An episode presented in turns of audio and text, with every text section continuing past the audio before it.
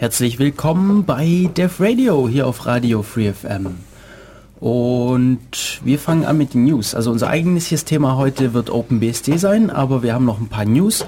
Und vor allem war da letzte Woche die Gulasch Programmiernacht des Chaos Computer Club. Michi war da, den haben wir da hingeschickt und der hat dazu erzählen. genau, ich war bei der GPN, ähm, die jedes Jahr in Karlsruhe stattfindet. Dort gibt es auch einen Erfa, die Entropianer. Und ja, wie der Titel schon sagt, gibt's dort Gulasch und es wird programmiert. Aber das ist nicht alles, was dort passiert. Es gibt auch viele Vorträge und ähm, Workshops und ganz, ganz viele Leute, die irgendwelche lustigen Projekte bauen. Zum Beispiel einer, der irgendwie seinen eigenen Sandkasten bauen wollte und dann mit einer Kinect und einem Beamer das Ding mit ja, Bildern ausstatten wollte und Animationen, die da drauf laufen. Das habe ich gar nicht verstanden. Was wollte der selber bauen? Ein Sandkasten, das An war erstmal der erste okay. Schritt. Ich habe Sun Kasten, also den Sun-Rechner. ja, also bei der GPN gibt's am ersten Tag so ein, so ein Session, so ein Slot, wo halt die Leute einfach nur in so eine Art Lightning Talk auf die Bühne gehen und sagen, woran sie gerade hacken wollen in den nächsten Tagen. Und da war halt einer davon, der seinen Sandkasten bauen wollte und dann ein Beamer über diesen Sandkasten und eine Kinect über diesen Sandkasten montieren wollte, sodass wenn du mit dem Sand spielst und irgendwelche Mulden baust, dass dann dort zum Beispiel Wasser rein projiziert wird oder Berge, sowas. Das ist ein cooles Projekt. Ja, coole Idee. Es gab auch Leute, die ihren eigenen Bubble Tea bauen wollten, die dann dort angefangen haben, irgendwas rumzubasteln. Die Maschine oder was? Ähm, nee, keine Maschine, sondern die Chemikalien zusammenmischen, sowas. Hm, hört sich lecker an. Ja. ja, es gab ähm, viele Vorträge, wo ich, also ich habe mir hauptsächlich die Vorträge angehört, weil das eigentlich das war, was mich am meisten gereizt hat. Da gab es zum Beispiel den Milo hier aus dem Ulmer CCC, der auch dort war, der einen Vortrag gehalten hat zu MMH, zu seiner Masterarbeit, zu seinem E-Mail-Client, der nach der Unix-Philosophie gestaltet ist. Ähm, ich weiß gar nicht, ob die Aufzeichnungen inzwischen online sind, aber ich denke, wenn, wenn ich jetzt, dann in den nächsten Tagen irgendwann. Genau. Ansonsten fand ich die, also ich war auch bei der SIGINT vor ein paar Wochen, die eher so einen netzpolitischen Schwerpunkt hat während die GPN jetzt eher so einen wirklich technischen Hacking-Schwerpunkt hat, würde ich sagen. Also es gab Vorträge zu zum Beispiel OpenSSH oder mhm. zur Demoszene oder eben Mail-Clients nach Unix-Philosophie. Ähm, Warst du bei dem OpenSSH-Vortrag? Nee, der war am Sonntag, da war ich dann, ich war noch auf dem Barcamp am Bodensee und das war, hat sich dann überschnitten. Weißt du, von wem der gehalten wurde?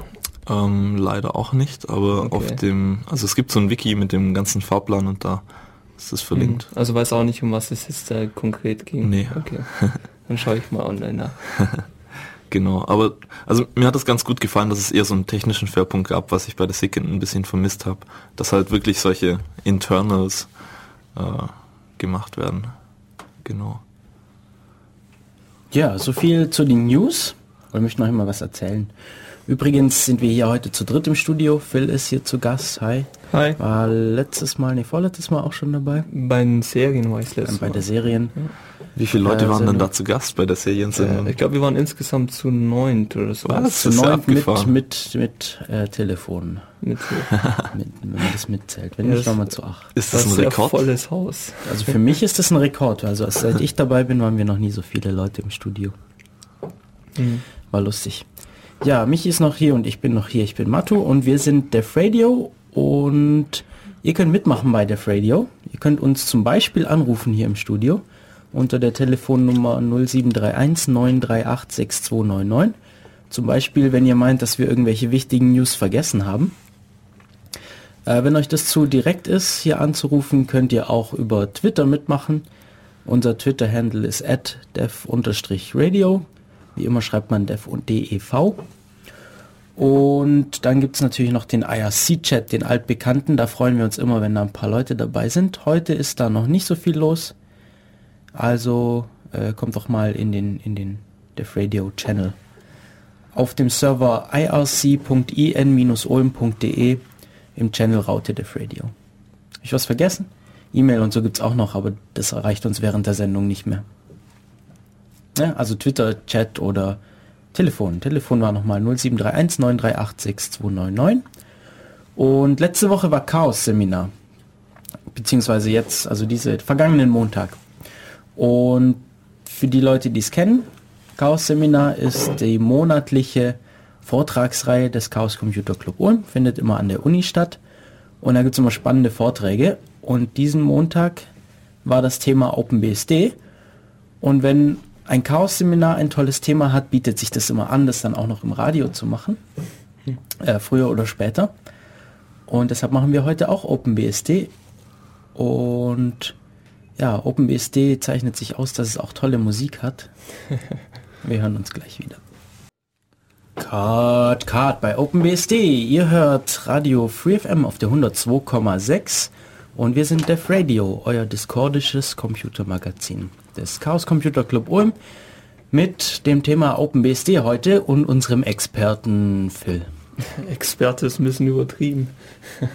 ja, der Song gerade war der Song von OpenBSD, dem neuesten Release. Erstmal, was ist OpenBSD? Ja, OpenBSD ist ein Betriebssystem, das ein bisschen auf Sicherheit ausgelegt ist, kann man so sagen. Okidoki. Äh, und die machen Musik. Warum machen die das? Also bei jedem Release, also es, da gibt es nicht einfach nur eine CD und eine neue Version vom Betriebssystem, sondern die machen immer noch richtig Artwork, also die hängen sich da immer rein und machen auch für jedes Release ein eigenes Lied. Machen auch für jedes Release ein eigenes Lied. Und da, ja, und da thematisieren sie immer, äh, was sie gerade bei der bei dem Release ein bisschen begleitet hat, welche Probleme sie hatten, wovor sie standen, was sie gemacht haben und wie es aussieht, haben sie bei 5.1 halt ziemlich viele Bugs halt gefixt und rausgehauen und deswegen äh, Bugbusters. Cool. Was gibt's da sonst so für Themen? Also 4.9 war Hitchhiker's Guide to the Galaxy. 4.4 war zum Beispiel ähm, Anspielung auf Star Wars. Dann gab es glaube 4.6, also immer Version 4.6 war Tron und dann gibt es alles Mögliche. Ja. Und die Lieder, wie werden die produziert?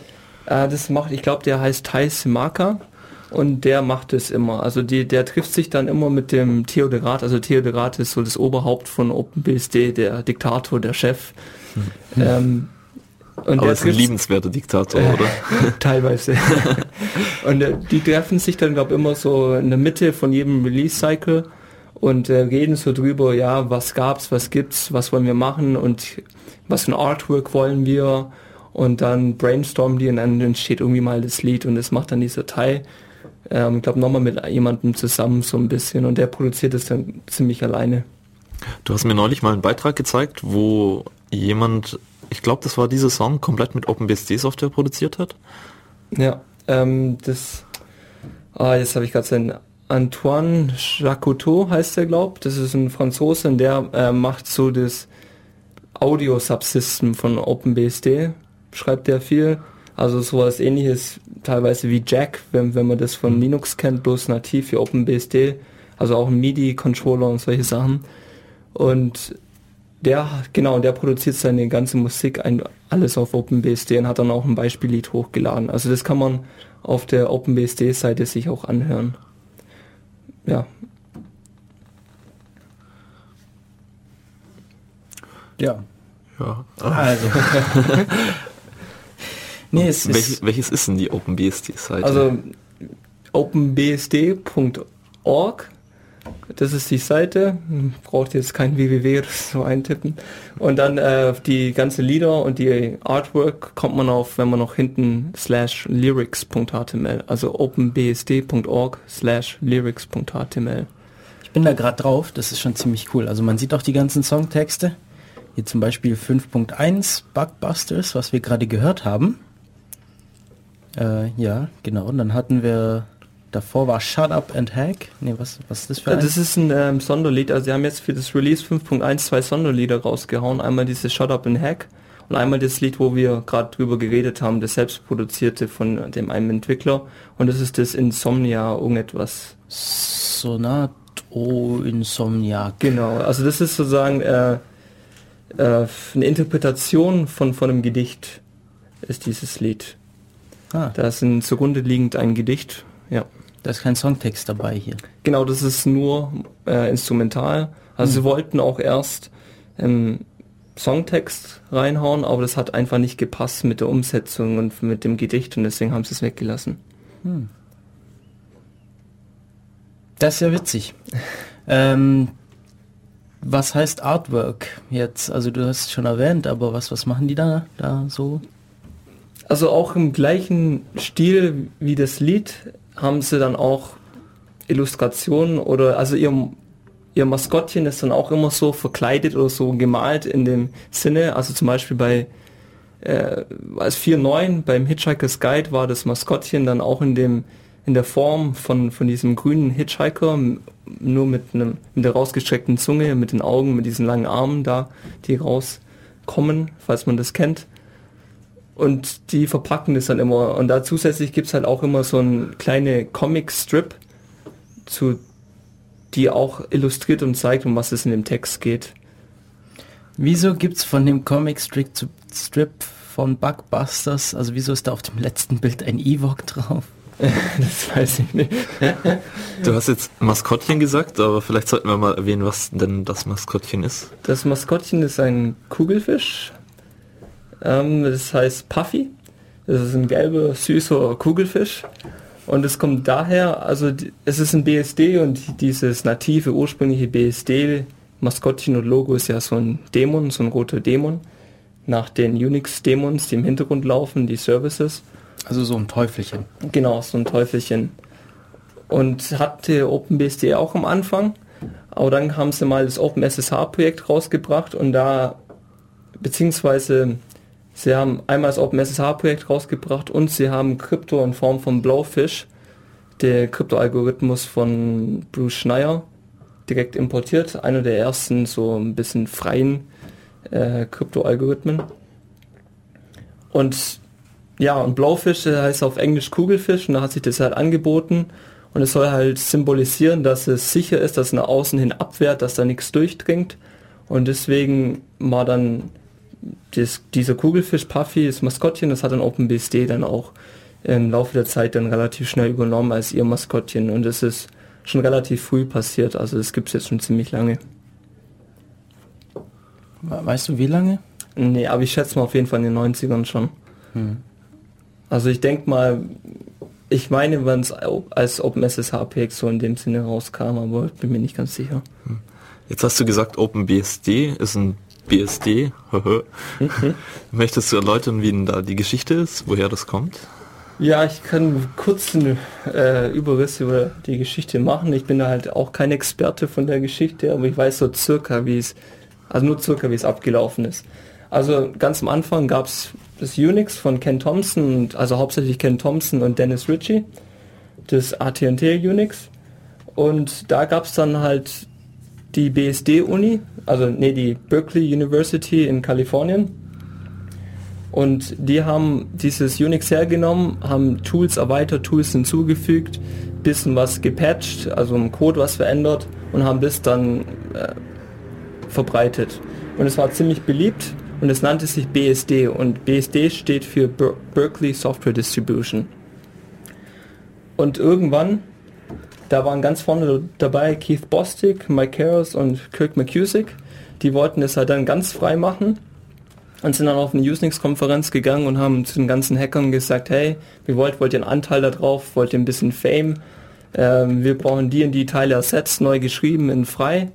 Und haben sich eine ganze Menge gemeldet und haben sich dran gemacht, das alles zu, also in frei neu zu schreiben. Also die Teile in neu, in frei heißt sowas wie CAT oder LS auch, oder? Also einmal die ganzen Tools und aber auch viel vom Kernel hm. auch noch, haben sie auch neu geschrieben. Ja, und so ist prinzipiell dann das freie BSD entstanden. Dann gab es dann auch irgendwann mal noch diesen, diesen ähm, Streit, den, wie nennt man es, den legalen Streit im Gericht gegen AT&T, die AT&T verloren hat. Ja, und dann gab es irgendwann mal das 4.4 BSD Lite Release und darauf basieren alle BSDs, die es halt heutzutage so gibt. Also alle basieren auf diesem Code. Also da sind die namhaften BSDs, sind FreeBSD, NetBSD, Dragonfly BSD und OpenBSD sind so die größten namhaften BSDs. Wie ist das mit Darwin, Mac? auf Darwin. Ja, es basiert im Endeffekt auch darauf. Also es basiert ja im Endeffekt auf, wenn ich, ich meine auf FreeBSD. Ja. Von dem her, ja, ist es eigentlich direkt auch davon. Ja. Also macOS ist verwandt mit BSD. Ja gut, also der Untergrund von macOS ist ein BSD, genauso euer iPhones und iOS, irgendwo im Untergrund läuft auch ein, eigentlich ein BSD. Also ich meine, dass die sich auch immer noch recht aktiv mit der FreeBSD-Community austauschen, dass die immer wieder Sachen zurückgeben. Da kenne ich mich leider nicht so aus. Ich weiß, dass sie mit der Darwin Community, da gibt es auch noch eine Community, dass die da was machen. Allerdings hat Apple schon den Ruf, dass sie in der freien Software-Szene, vor allem auch in dem Betriebssystem BSD-Szene, nicht so viel zurückgeben. Hm. Also da haben sie ihren schlechten Ruf, aber ich weiß nicht, wie es genau aussieht. Hm. Ja, da kommen wir vielleicht nachher mit PF noch dazu. Ja, ja. ja, okay. Gut. Sollen wir uns nochmal so ein Lied anhören? Weil da gibt es ja nicht nur das eine, haben wir gerade gehört, sondern gibt es noch viel mehr. Zum Beispiel von Release 3.0, das war Star Wars, nee, was war das? Nee. Moment, ich schau mal kurz nach, was hier 3.0 ist. Auf der Website openbsd.org. Das war ziemlich slash lyrics.html. Ach nee, 3.0 ist das erste, oder? 3.0 war so das erste, wo sie das Songtext und ähm, sowas gemacht haben mit den Liedern. Und ich weiß nicht, ob sie damals schon so ein Motto hatten, weil die haben nicht mit 1.0 angefangen, OpenBSD, sondern mit Version 2.6 oder so. Ich bin mir nicht ganz sicher, irgendwie in die Richtung. Also dann hören wir uns Song 3.0 an, der da heißt E-Related. Nee, E-Railed, sorry. Äh, was, was kann man sich darunter vorstellen? Ich verstehe den Titel nicht. Äh, pff, weiß ich. Nee, weiß ich auch nicht. Ich schaue das nach und ähm, wir, wir äh, sagen das, wir, wir reichen das dann gleich nach. So, da sind wir zurück mit den Song, den wir gerade gehört haben, war Song 4.4 Trial of the BSD Nights. Ziemlich cooler Text. Ja. Und ich würde mir den gerne anschauen, aber ihr wolltet vorher noch was sagen, ne? Ja, ähm, noch ein paar Worte zur Geschichte noch, also wie OpenBSD dann im Endeffekt noch entstanden ist. Ähm, ursprünglich gab es erstmal nur NetBSD und FreeBSD und der Theodorat, also der Chef sozusagen von OpenBSD, der das auch im Endeffekt gegründet hat, der war auch bei NetBSD und war da ein Entwickler und der hat sich mit anderen Entwicklern verstritten und die haben ihn rausgekickt. Also die hatten irgendwelche Meinungsverschiedenheiten, wie man Sachen angehen soll. Und er hat dann im Endeffekt NetBSD eigentlich geforkt und dann dadurch ist OpenBSD entstanden, das neue Projekt. Und seitdem gibt es OpenBSD. Du hast vorher gesagt, die haben mit einer Versionsnummer angefangen, die bei 2.6 oder so? Ja, die haben, glaubt, einfach die NetBSD-Versionsnummer weitergenommen und ab da weitergemacht. Deswegen mhm. gab es nicht eine 1.0 Release, sondern erst ab 2 irgendetwas. Funktioniert NetBSD genauso in der Nummerierung? Weißt Uff, du das? Gute Frage. Ah, egal. Ich, mehr weiß ich nicht. Wie, wie geht denn die Nummerierung bei OpenBSD? jedes halbes Jahr gibt es ein Release und da wird einfach die Versionsnummer um 0,1 hochgezählt. Und es hat jetzt keine spezielle Bedeutung, ob es jetzt 5.0, 5.1 oder 5.2 oder 4.9 ist, sondern es ist einfach immer nur ein neuer Release und es wird immer nur um 0,1 hochgezählt. Also nach dem Komma geht es aber nur bis 9 hoch, nicht weiter hoch. Genau, nach dem Komma geht es nur bis 9 hoch und dann fängt also 4.8, 4.9, dann 5.0, 5.1 und so weiter. Okay, also anders als beim Linux-Kernel mit 2.6.9.1, whatever. Ja, genau. Und in dem Song, den wir gerade gehört haben, nämlich wie gesagt Trial of the BSD Nights, geht es auch so ein bisschen um die Geschichte und um die Philosophie von OpenBSD. Und der ist recht lang, aber ich würde da ganz gerne mal drauf schauen. Fängt nämlich an mit Not so very long ago and not so far away. AT&T made system code and gave some bits away. Also AT&T hat Code geschrieben für ein Betriebssystem. Gave some bits away heißt, sie haben das freigestellt oder wie? Zum Anschauen? Mhm. Ja. Wie kann man sich das vorstellen? Ich denke mal, dass das, also ich glaube, es war so, also ich bin mir nicht jetzt nicht mehr ganz sicher, aber ich glaube, es war so, wenn du halt irgendwie so 1000 Dollar so aus der Art gezahlt hast, dann hast du das Betriebssystem bekommen plus den Source Code. Meine ich. Hm, aber okay, okay. Und dann geht es weiter mit Some Berkeley Geeks Rebuild It, Better, Faster, More Diverse. This open thing was wonderful for everyone on Earth. Also da geht es eben darum, dass Leute von Berkeley ähm, den, das ja, nachgebaut haben, weil Code, den es so gibt, den darf man nicht einfach so weiter in eigenen Sachen verwenden, je nachdem, was für eine Lizenz der hat. Und sie haben das deshalb nachprogrammiert. Haben die dafür den Code gebraucht von AT&T? Ähm, ich, ich meine schon, also sie hatten den Code von AT&T und haben darauf, glaube ich, erstmal aufgebaut. Mhm. Und erst nach und nach das Zeug neu geschrieben. Okay. Ähm, Ja, dann geht es hier noch so ein bisschen weiter, aber ich suche gerade noch eine Stelle, die ich gerade gehört habe, die mir sehr gefallen hat. Ähm, naja, wie geht's denn weiter? Hier, dass das dass in den 90ern, was, die Empire changed its mind and good old greed was back again. The geeks were in a legal bind.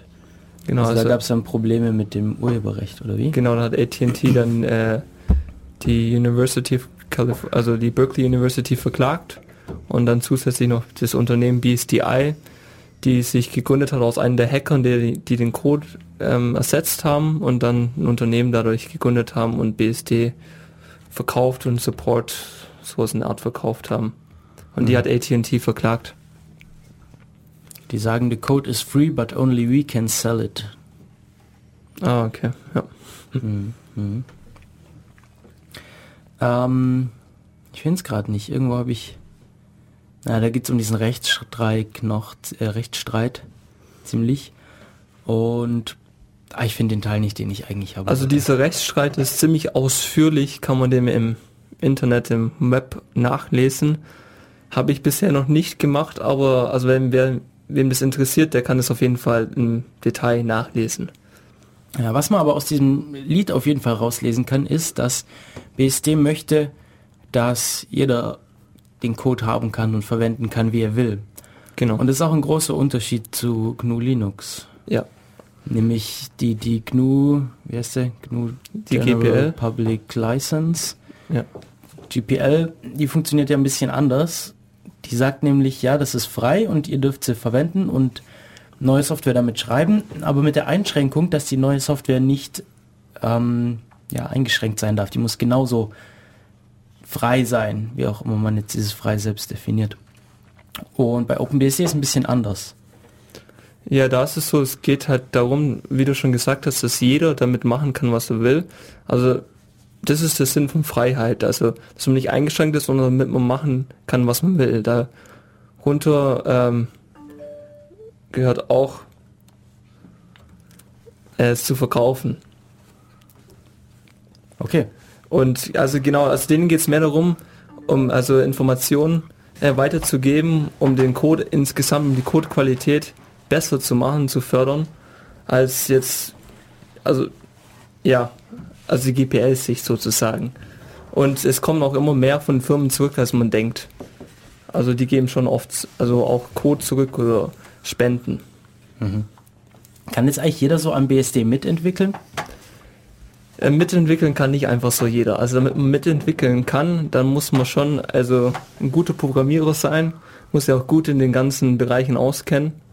Und da muss man auch eine Weile lang sich irgendwie bewährt haben. Also man muss einige Patches einschicken, auf der Mailingliste ein bisschen aktiv sein und irgendwann kann es dann sein, dass man dann Invite kriegt und, äh, und Commit-Status erhält für den Source Tree.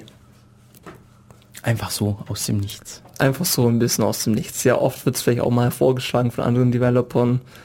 Ja. Ja, bevor wir uns vielleicht mit der, mit der Bedienung von OpenBSD so ein bisschen auseinandersetzen, du hast ja am Montag das Chaos-Seminar gehalten. Wir ja. haben doch bestimmt irgendwelche Sachen noch nicht be betrachtet, die wir jetzt vor der tatsächlichen Verwendung von OpenBSD ja, ich habe also Montag sehr viel und lange über Philosophie, die Ziele geredet und auch wie man so ein bisschen oder wie sie ein bisschen diese umsetzen. Ganz viel geredet. Sollen wir da drauf eingehen ein bisschen? Ja, bitte. Okay, also ich hab's also ich habe das mal alles so ein bisschen eingeteilt. Ich verfolge das Projekt schon seit einigen Jahren und das ist so, wie ich es jetzt sehe und auch das, was ich gelesen habe. Also einerseits ein Ziel ist Sicherheit und Qualität ein anderes Ziel ist Freiheit. Und durch Sicherheit und Qualität, also durch Sicherheit, sie sehen es so, dass man durch Sicherheit Qualität erhält.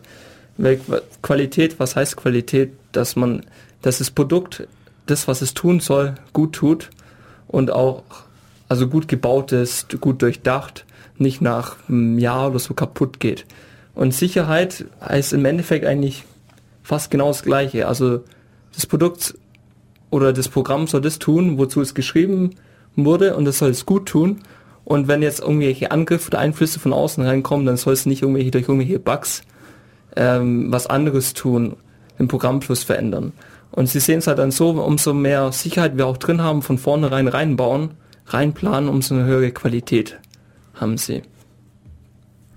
Und bei, bei Freiheit, ja, da gibt es ganz, ganz viel. Also da habe ich auch jetzt am Montag ein bisschen über, über Blobs und NDAs geredet. Also die haben ganz viel, das sind ganz vorne dabei, Blobs, also Blobs sind Binary Large Objects. Das heißt, das sind Programme, wo man äh, keinen Quellcode dafür hat, sondern die werden von, von den Firmen ausgeliefert direkt und man kann da nicht einsehen, was sie tun. Man also halt eigentlich fast alles, was man so kaufen kann. Ja. Und in dem Fall war es halt hauptsächlich ging es um Treiber. Also wenn du eine Grafikkarte von Nvidia kaufst, dann kriegst du, also dann liefern sie auch direkt einen Treiber mit und du weißt ja nicht, was dieser Treiber tut. Dann gibt es halt Probleme, ähm, ja, sind die diese Treiber, was sind die Qualität haben, wie gut sind sie, wie standardkonform sind sie, wenn sie sich zum Beispiel Netzwerkkarten an Standards halten müssen, äh, steckt da bösartiger Code drin, da ist auch ein Problem mit der Sicherheit und du bist auch abhängig vom, von dem Hersteller, weil es kann ja sein, dass sie dann sagen, auf einmal durch ein Update oder dass die Firmware einfach oder der Betreiber nach einem Jahr so sagt, ja, ich unterstütze diese Karte nicht mehr, jetzt müssen sie eine neue Karte kaufen. Dann weiß man jetzt einfach nicht, was das tut. Und da waren sie ganz vorne mit dabei, OpenBSD war da ganz vorne mit dabei und hat ähm, diese so gut wie alle Blobs eigentlich entfernt. Die einzigen Blobs, die ich noch antrete, antreffe, sind halt die, die in Firmwares drin stecken, weil man die teilweise einfach nicht ersetzen kann bzw. darf aus legalen Gründen.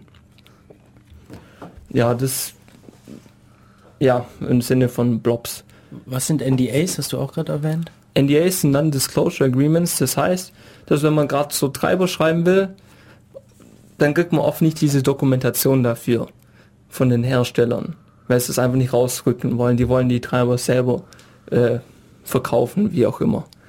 Und dann gibt es seit ein paar Jahren haben sie so ein neues, ja, neues System und zwar NDAs und okay, schon länger als ein paar Jahre, aber ja, und da wird ähm, muss der Entwickler einen Vertrag unterschreiben und sagen, ja, dieses Wissen darf ich nirgendwo anders preisgeben. Ich darf den Source Code nicht äh, weitergeben, sondern nur ich darf das Ganze sehen. Und dann kriegt dieser Developer, der Entwickler, äh, die Dokumentation. Und so sind dann auch einige Treiber gerade im Linux-Feld entstanden, aber das kommt eigentlich nicht in Frage, weil im Endeffekt haben wir dann auch wieder Blobs und es ist nicht frei. Also da, damit ist immer noch, äh, der Hersteller hat immer noch die volle Kontrolle, die volle Nacht und es ist nicht wirklich frei. Und sowas kommt halt nicht in Frage und da, also sowas es einfach nicht. Auf sowas lassen sie sich nicht ein. Und da gibt es auch so ein paar Beispiele. Also gerade im WLAN-Bereich bei den Treibern, da gab es viele NDA-Treiber, bei Linux viel. Und das sowas haben sie halt überhaupt nicht gemacht. Die haben halt direkt die Karten, wenn sie dürften, reverse engineert und richtig freie Treiber dafür entwickelt. Oder ein anderes Beispiel ist das VRRP Protokoll. Das ist ein Redundanzprotokoll. Ich weiß gar nicht, was genau steht. Virtual irgendetwas Redundancy Protocol. Und darum geht es, dass man Ausfallsicherheit zum Beispiel zwischen zwei Router und zwischen zwei Firewallen hat. Also dass, dass man ein Main Firewall hat und ein Slave Firewall und dieser Main Master Firewall, der ist, redet sozusagen immer, der ist immer dran, aber wenn er ausfallen sollte, dann nimmt der Slave automatisch die Funktion ein. Und VRP ist ein Standard, ähm, ein RFC meine ich, und da sind aber Patente von Cisco drin. Und somit kann man eigentlich nie wirklich eine freie Implementierung davon machen. Und dann ist dann OpenBSD hergegangen und hat CARP entwickelt. CARP ist Common Address Redundancy Protocol, macht im Endeffekt genau das gleiche, hat auch ähnliche Konzepte, bloß ohne Patentverletzung, hat auch noch Sicherheit und Krypto mit eingebaut. Das sind zum Beispiel so Beispiele für die Freiheit. Ja. Okay. Mm. Ja, hast du noch mehr dazu, wie, wie die Philosophie umgesetzt wird? Da habe ich ja noch eine ganze Menge dazu. Ja? Also, mein, also ich sehe es meistens so, ich teile es auf in also Einfachheit, äh, gute Defaults schon von vornherein, also gute fertige Defaults, zum Beispiel bei Config-Dateien und da auch Beispiele. viel Dokumentation, alles sehr ausführlich dokumentiert. Vor, dass die Vorgehensweise, wie sie neue Sachen entwickeln und hinzufügen, dass es evolutionär ist und nicht revolutionär. Dass sie viele Audits, also Reviews, Code Audits machen und allgemein wie dieser Release Cycle aufgebaut ist. Und bei, bei Einfachheit kann man das ein bisschen aufteilen in, äh, von, von der Developer-Seite, von der Code-Seite her und von der User-Seite. Von der, von der Developer-Seite her geht es halt darum, dass, dass der Source-Code, der Quellcode gut strukturiert ist, gut durchdacht, sehr leserlich geschrieben ist, dass es sich an Style Guides hält, dass direkt Sicherheit mit bedacht ist. Und so kann man dann diesen Code auch einfach maintainen, einfacher reviewen, kann man einfach feststellen, gibt es da Bugs. Und auf der User-Seite geht es halt um die Benutzung des Programms, dass es möglichst einfach benutzbar ist, dass die Konfiguration möglichst einfach ist, weil viele Sicherheitslücken und Probleme kommen auch von Fehlkonfigurationen. Und das spiegelt sich halt in ganz vielen Tools wieder. Also sie haben auch ganz viele Demons neu geschrieben, weil es einfach die fertigen Implementierungen, die es schon gab, die haben aus irgendwelchen Gründen nicht gepasst, die Lizenz passt nicht, sind nicht frei genug oder ist nicht sicher genug programmiert. Die Konfiguration, die Benutzung ist viel zu kompliziert. Und da haben sie auch ganz viel selber geschrieben und das sieht man wirklich in ihren eigenen Tools, dass die Konfiguration, die Benutzung sehr, sehr einfach ist. Ja, okay. Das ist eigentlich Hand in Hand geht es dann mit diesen einfachen äh, fertigen Defaults. Also für alle ihre Programme und für viele auch Drittanwenderprogramme, äh, Third-Party-Programme, die sie mitliefern, haben sie schon fertige äh, Konfigurationsdateien, die die meisten Use Cases schon alle fertig drin haben, als, als Beispiele. Das ist auch ein gutes Beispiel dabei, ist auch Sendmail, weil Sendmail ist ja auch eine Katastrophe zu konfigurieren und da haben sie schon eine komplett fertige Config zum Beispiel drin, mm, die man relativ einfach benutzen kann. Ja. Und bei der Dokumentation, also die Dokumentation, die haben halt alles in Man-Pages drinstehen. Also so gut wie alles steht in den Man-Pages direkt auf dem System drauf. Vielleicht sollten wir Man-Pages ganz kurz erklären.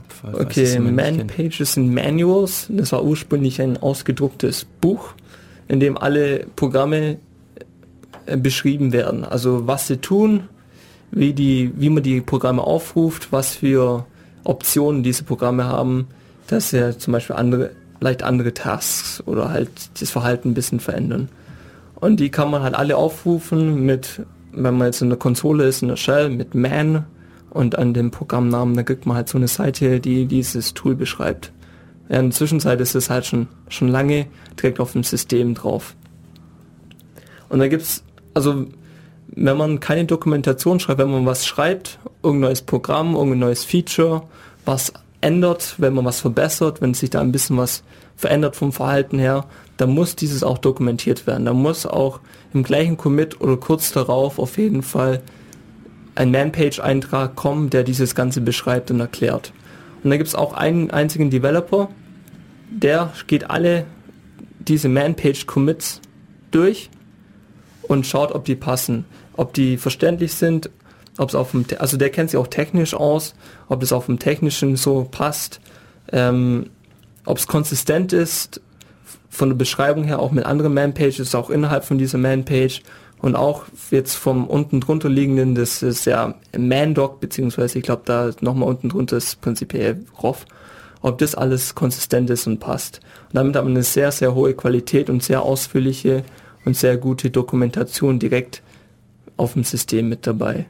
Und wenn man es da nicht findet, dann haben sie auch eine sehr gute FAQ online, das openbsd.org slash FAQ und da steht auch sehr viel als ein bisschen Tutorial, ja, ein bisschen Tutorial eher beschreibungsmäßig drin, wie man das ganze Zeug auch noch machen kann. Ich, ich habe hier gerade ein cooles Lyrik, sorry, dass ich dich unterbreche. Ja, das ist gut. gerade ein cooles Lyrik gefunden. Das da heißt Humpa Negala. Ich will mir das anhören. Ja, vielleicht ein paar Worte schnell dazu. Die waren, äh, ich glaube jetzt nicht mehr so sehr, aber die waren vor ein paar Jahren sehr dafür bekannt für diese Humper-Musik, dass sie da total drauf abgehen. Und ja, dass sie so Humperlos sind und deswegen gab es da auch so ein paar Humper-Lieder.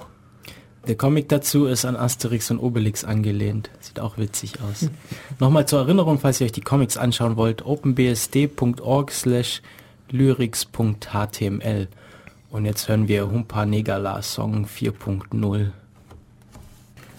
BSD 4.2 ging, darum ging es in dem Song, aber eigentlich war das Lied Nummer 4.9. Warum das? Äh, ich weiß nicht genau, wieso es. Also ich glaube, das steht vielleicht in dem Kommentar links dran, wieso es 4.9 Ja, ich schau dem mal. Doug. Ah, nee. Also das haben sie halt äh, Douglas Adams gewidmet, meine ich. Mhm. Ich, ich schau mal kurz, ob da ein Kommentar dabei steht. Äh, jetzt bin ich drüber gescrollt. Also da steht ein Kommentar. 4.5.0? 4.9, hier. 4.9, ja. Also 4.4.9 hat, hat ähm, den Titel The Answer und als, als, als Bild diesen Hitchhiker, äh, dieses Logo vom Hitchhiker's Guide to the Galaxy, diesem berühmten Buch von Douglas Adams. Ähm, ich lese mal hier kurz ein bisschen rein. Äh, ja, nee, sie sagen eigentlich nur, was? Sie schreiben BSD 4.2 was not free, but it created and, and integrated so many new technologies that we all depend on today. Take a moment to consider how many things first available in BSD 4.2 you are using at this moment to read this page. Sockets, AF, iNet, Virtual Memory, etc. Genau, da geht es halt um in den 80ern das alte BSD, noch bevor es FreeBSD in die ganzen gab. Und da wurde ja auch, also die, dieser ganze Netzwerkstack, den wir so kennen mit TCP, Sockets, diese API und, und so weiter, die wurde da, ich glaube in 4.2 zum ersten Mal sozusagen implementiert. Das war auch, wenn ich mich recht erinnere, teilweise ein DARPA-Projekt, dass sie das gemacht haben. Und dann mit 4.3 kamen da nochmal ein paar Sachen dazu, wurde es besser, TCP wurde ja besser, ich glaube, da kam noch so eine bessere Flusskontrolle und so ein Zeug dazu. Ja. Phil, was mich jetzt noch interessieren würde, wäre, wie OpenBSD Versionierung handhabt. Ähm, Version, haben wir da nicht vorhin kurz drüber geredet, über die Versionierung oder wie meinst du? Ähm, CVS. Ach so, ah, ach so, Versionierung. Ja, ähm, genau, also sie benutzen immer noch CVS. Die haben kein Git oder ähnliches. Und da gab's auch mal ein Projekt von ein paar Developern von OpenBSD und zwar war das OpenCVS. Also eine neue Implementierung von CVS, weil das einzige benutzbare, ich glaube, CVS, was es derzeit gibt, es ein GNU CVS und das benutzen sie. Und es hätte ja auch, also ohne diesen ganzen Bugs, wie GNU CVS funktionieren sollen, teilweise auch bug-kompatibel, damit es funktioniert. Und aber auch teilweise auch neue Features, wie zum Beispiel war geplant auch Offline-History und solche Sachen. Aber was heißt bug-kompatibel? Was bug-kompatibel? also GNU CVS hat, glaube ein paar, ist ein bisschen buggy teilweise, wenn ich mich recht erinnere. Ähm, auch in dem Protokoll, wenn man zum Beispiel Checkout oder Committed bei der besonderen Sachen, irgendwelche Flags und so, und damit es halt miteinander interoperabel ist, müsste man natürlich dann diese äh, Verhaltensweise des Programms übernehmen, damit sie miteinander funktionieren. Das ist ja, Ja. witzig, habe ich jetzt noch nie so gehört. Und- cool. Ja, das, das trifft man öfters mal an, eigentlich bei verschiedenen Programmen, wenn man irgendwie sowas, eine neue Implementierung von diesem Protokoll macht, dass man dann schauen muss, dass man mit den bestehenden Implementierungen auch reden kann, damit es funktioniert. Das trifft man eigentlich ziemlich oft. Also wahrscheinlich bei fast jedem Netzwerkprogramm, der so ein Protokoll spricht, trifft man eigentlich darauf. Ähm, genau, und das OpenCVS, das war auch, ja, die haben sogar eine eigene Seite, ist sogar auch auf der OpenBSD-Seite noch verlinkt derzeit. Ich verstehe zwar nicht ganz wieso, aber es wurde nie wirklich fertiggestellt und vor, also es wurde dann auch mal unterbrochen. Die Developer sind gegangen, einer ist glaube zum, zum WoW zocken gegangen und kam dann wieder. Dann haben sie wieder fleißig weiter implementiert, aber irgendwie ist es jetzt schon wieder seit eineinhalb Jahren oder sowas auf Halt und geht gar nichts mehr. Aber was dabei rausgesprungen ist, auf jeden Fall noch als Teilprojekt, ist OpenRCS. Weil, also CVS, Concurrent Versioning, nee, Concurrent Version, nee, für was steht's? Für CVS? Concurrent Version? Da müssen wir nachschauen. Moment, aber da gibt es ja zum Glück die allwissende Müllhalde unter dem Namen Wikipedia, die uns das bestimmt Wir könnten in Zukunft auch eigentlich alles bei Stupididia nachschauen. Stupidida. Concurrent Version System. Ah. Was heißt, was ist die Stupi, was? Stupi was? Da könnten wir nachher noch was vorlesen, den Artikel zu, keine Ahnung, Open Source oder sowas. Da steht halt lauter einfach nur Schrott und Verarschungen und so ein bisschen Vorurteile und Leute solche Sachen drin. Da macht es sich einfach hier einen Spaß, um dann Schrott reinzuschreiben. Also es ist wie die, es ist wie die Wikipedia, bloß dass halt nur Quatsch drin steht. Also nichts Sinnvolles in irgendeiner Form. Er sieht aber genauso aus wie die Wikipedia. Ja, es gibt auch unheimlich viele Artikel und alles, ist auch schön gepflegt, aber es ist halt einfach nur, nur Quatsch. Okay, aber OpenCVS. Genau. Wie, wieso CVS? CVS ist doch ein zentrales System, nichts dezentrales. Puh, ja, ich glaube, ich habe da schon mal gelesen, was da so ein paar Gründe waren, wieso sie nicht ähm, auf was Neues gehen. Hm.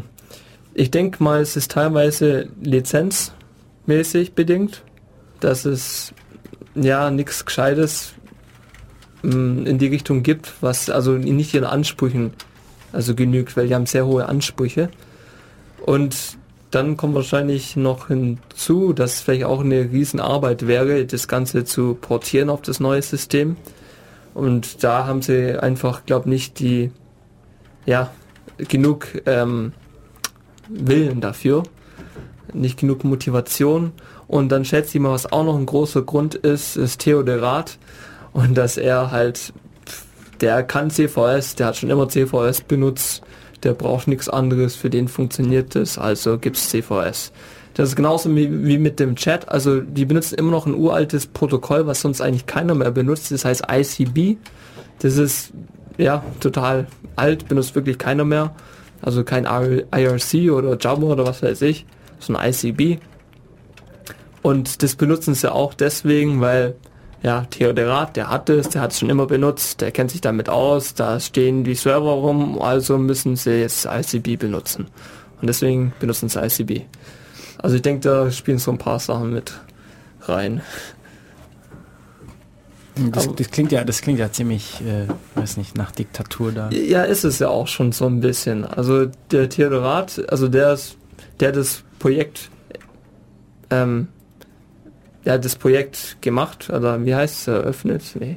Äh, gegründet? Gegründet, genau, das Wort habe ich gesucht, hat das Projekt gegründet und der hat auch da das Sagen im Endeffekt. Ich finde es ja. interessant, dass dann trotzdem Leute freiwillig mitentwickeln, aber die, die Qualität der Software gibt ihm halt schon irgendwie recht oder überhaupt ja. dem Projekt recht. Ich glaube, das liegt auch teilweise, also das ist ein Grund dafür auch ein bisschen, dass der so streng und strikt ist und dass seine Meinung sagt. Also das ist wahrscheinlich auch einer der großen Gründe, wieso der aus NetBasic rausgeflogen ist, weil er sagt halt seine Meinung. Es ist ihm egal, ob er Leute damit verletzt und er hat immer krasse Meinungen. Also wenn wenn man was Blödes schreibt, dann antwortet er auch und zwar kann das auch verletzend sein. Und das ist, ist es nicht in Linux, bei, also hat es nicht Linus Torvalds auch mal gesagt, dass er eben direkt antwortet, weil man ihn sonst halt missversteht? Also das Linus direkt beantwortet. Ja, dass Linus eben sagt so, ja, wenn, wenn, dass er halt ziemlich forsch absagt, also, damit okay. man nicht missversteht, dass es eine Absage ist. Okay, keine Ahnung. Aber also er ist bekannt dafür, da extrem zu sein und deswegen verstehen sich viele auch andere Projekte nicht mit Theodorat und verstreiten sich auch viele Developer auch öfters mal mit ihm. Da sind auch schon Developer abgesprungen deswegen. Aber dadurch hat er halt, er hat halt hohe, sehr hohe Anforderungen und wenn dann was nicht passt, dann gibt's halt Anschiss. Und deswegen, ich glaube, das ist auch ein Grund dafür, dass es halt so eine hohe Qualität hat, weil man sich einfach nichts Niedrigeres leisten kann, weil einfach nichts Niedriges reinkommt und nicht akzeptiert wird. Ich finde auch, äh, wie sie rangehen an diese Entwicklung, fand ich faszinierend. Das habe ich bei deinem Vortrag zum ersten Mal gehört. Diese Sache, äh, dass, dass, dass irgendwann zufällig gesperrt wird, ja. wann neue, also ja, neue Features committed werden dürfen und dann nur noch getestet wird. Genau. Ähm, Gibt es sowas Vergleichbares sonst irgendwo, weißt du das? Hm, also das mit diesem spontanen Lock ähm, habe ich bisher nirgendwo angetroffen, aber Ubuntu macht auf jeden Fall auch so einen Halbjahreszyklus. Also was mhm. OpenBSD macht, die machen jedes halbes Jahr seit 97 oder sowas machen die, oder 96 vielleicht sogar schon, ähm, also ein Jahr nach der Gründung oder sowas, seitdem machen sie das. Äh, machen sie jedes halbes Jahr ein Release.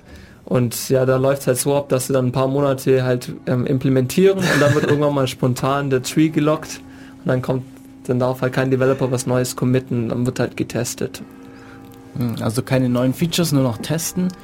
Und ja, finde ich halt witzig, dass man nicht weiß, wann das passiert. Genau. Was also, soll das bewirken?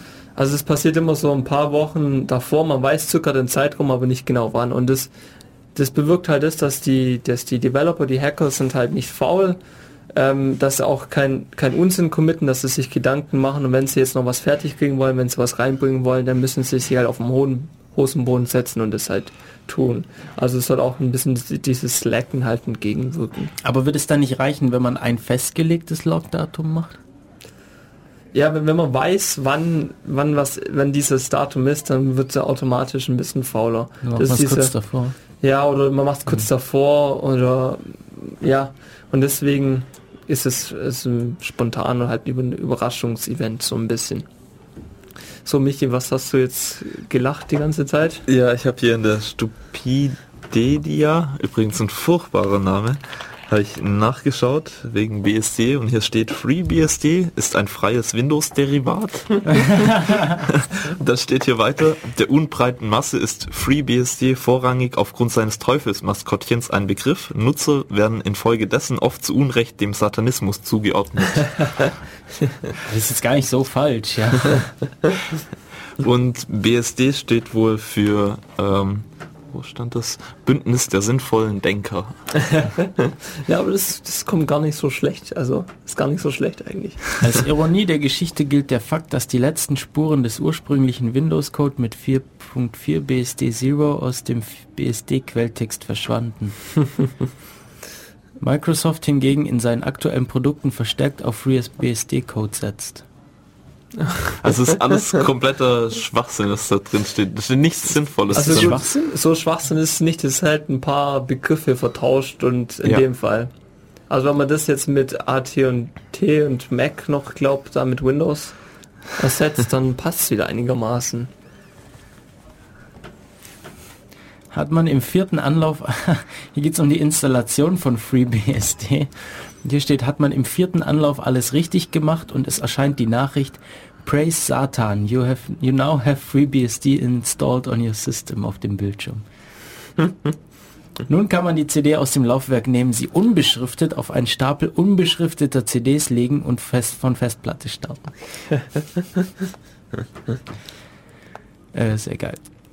Ja, zu, zu dem Entwicklungsdingens waren wir da, waren wir noch mit diesem Logzeugs. Gibt es da noch irgendwie Besonderheiten, wie die Entwicklung stattfindet? Also, hm. alles geht aus von, von Theodorat. Ähm, er hat das Sagen. Ja. Und er macht auch, weil es nicht klappt, macht er das eigentlich hauptberuflich oder? Also der hat sonst keinen Beruf, nee, also der lebt davon, ja. Mhm. Und der hat halt auch, also der lebt wirklich von den Spenden und von den T-Shirts und CD-Verkäufen und von diesen Merchandise-Verkaufen, davon lebt er. Und bei ihm stehen halt auch die ganzen, also er hat riesen Server-Racks im Keller und unten stehen, da werden auch die ganz viel, ähm, ich glaube die ganzen Snapshots. Also ja, ja, die, da wird halt alles gebaut, so ziemlich viel von, von dem Code her. Und der hat halt auch eine riesen Energie, sehr hohe Energie, äh, Stromrechnung dann jeden Monat und kommt, glaube gerade so ein bisschen um die Runden. Ja. Ja, aber solange es klappt, äh, beeindruckend finde ich. Ja, ja was man vielleicht noch dazu sagen kann, auch noch, dass sie, wie sie ein bisschen so rangehen, dass sie auch einmal im Jahr ist es, glaube haben sie halt Hacker, also die haben veranstalten Hackathons, Hackathons, da treffen sich ganz viele Entwickler an einem Ort und programmieren dann da. Und da gibt es halt einen Austausch. Also das funktioniert viel besser, als wenn man in der Welt verteilt, über E-Mail und so kommuniziert. Weil so kann man direkt miteinander reden, sich kennenlernen auch und Wissen austauschen und auch so besser an den richtigen Mann rankommen, der sich da am besten auskennt, direkt testen und bei diesen Hackathons, also da kommt immer am meisten raus, das ist immer der größte Output. Und wenn ich mich nicht irre, dann hat auch OpenBSD zum ersten Mal solche Sachen äh, veranstaltet.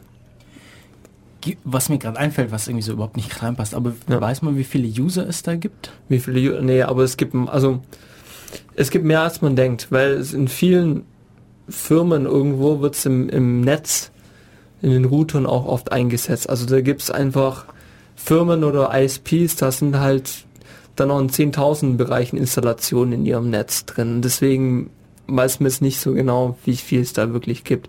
Aber so von der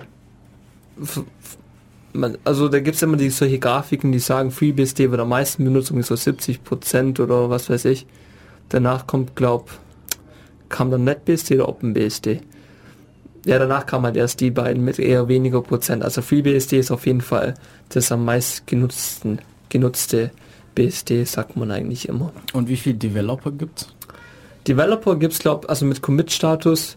Commit-Status heißt, dass sie ähm, Code schreiben und in den sagen ins Projekt reinbringen dürfen. Mhm. Also dass es auch wirklich in, in den Source Tree reinkommt, in das Produkt reinkommt. Da gibt es, glaube ich, immer so um die 80, 90. Allerdings sind die, glaube ich, nicht immer alle so ganz aktiv, sondern aktiv sind, glaube ich, immer so um die 50 rum, mal mehr, mal weniger. Und da von diesen aktiven treffen sich auch die meisten dann bei diesen einem großen Hackathon einmal im Jahr. Da gibt es auch noch mehrere kleine Hackathons, wo sich nur die Developer aus bestimmten Bereichen treffen, zum Beispiel ähm, Netzwerk-Hackathons, da muss sich die ganzen Netzwerk-Hacker dann treffen und solche Sachen.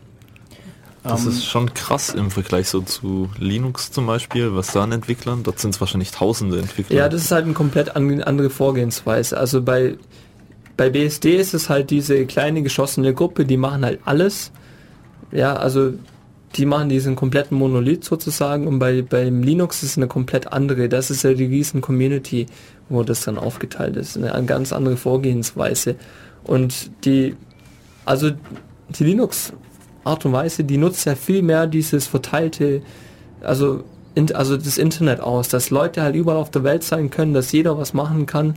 Und das, diese Community nutzt ja Linux viel besser aus. Und das kritisieren sie auch oft am BSD, dass man ein bisschen lockerer lassen soll, nicht so ja, streng und verschlossen sein sollen. Ja, aber es funktioniert ja gut. Aber es funktioniert also es kommt gut, was Gutes ja. bei raus. Vielleicht, ja. vielleicht ist nicht so schnell und manche Sachen hinken vielleicht hinterher. Genau, du hast ja nicht die Manpower, das ist halt auch ein Problem. Deswegen, ja, also die haben natürlich nicht lange nicht so ganz so einen Support wie Linux hat, für auch für viele Devices. Ich meine, sie, sie unterstützen echt sehr viel, aber halt nicht ganz so viel wie bei Linux, weil die haben viel mehr Manpower einfach. Das ist halt die Frage, ob man das lockern könnte, diese Policy, und man trotzdem noch äh, diese Codequalität erreichen könnte, also ob man trotzdem noch, noch auf dieser Qualität bleiben würde. Ähm, Theodorat lebt ja in Kanada. Genau.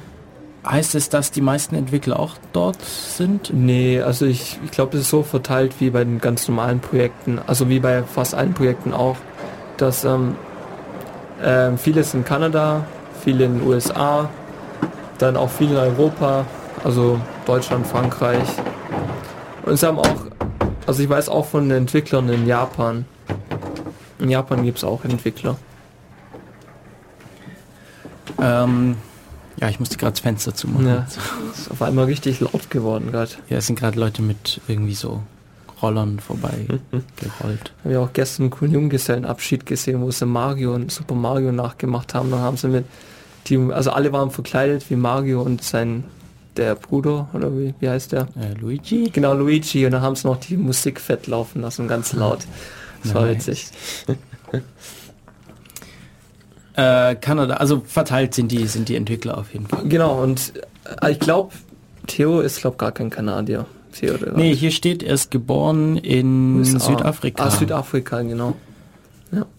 Und, aber das Projekt ist deswegen in Kanada, weil USA solche strikte Regelungen hat, was ähm, Export und Distribution von Krypto hat. Mhm, also da gibt's ja immer wieder, da gibt's ja immer wieder so witzige Geschichten, dass Leute irgendwie eine Primzahl als Buch ausdrucken und wenn man diese Primzahl mhm. als ZIP-Archiv umwandelt, dann ist da drin irgendein Programm und Okay.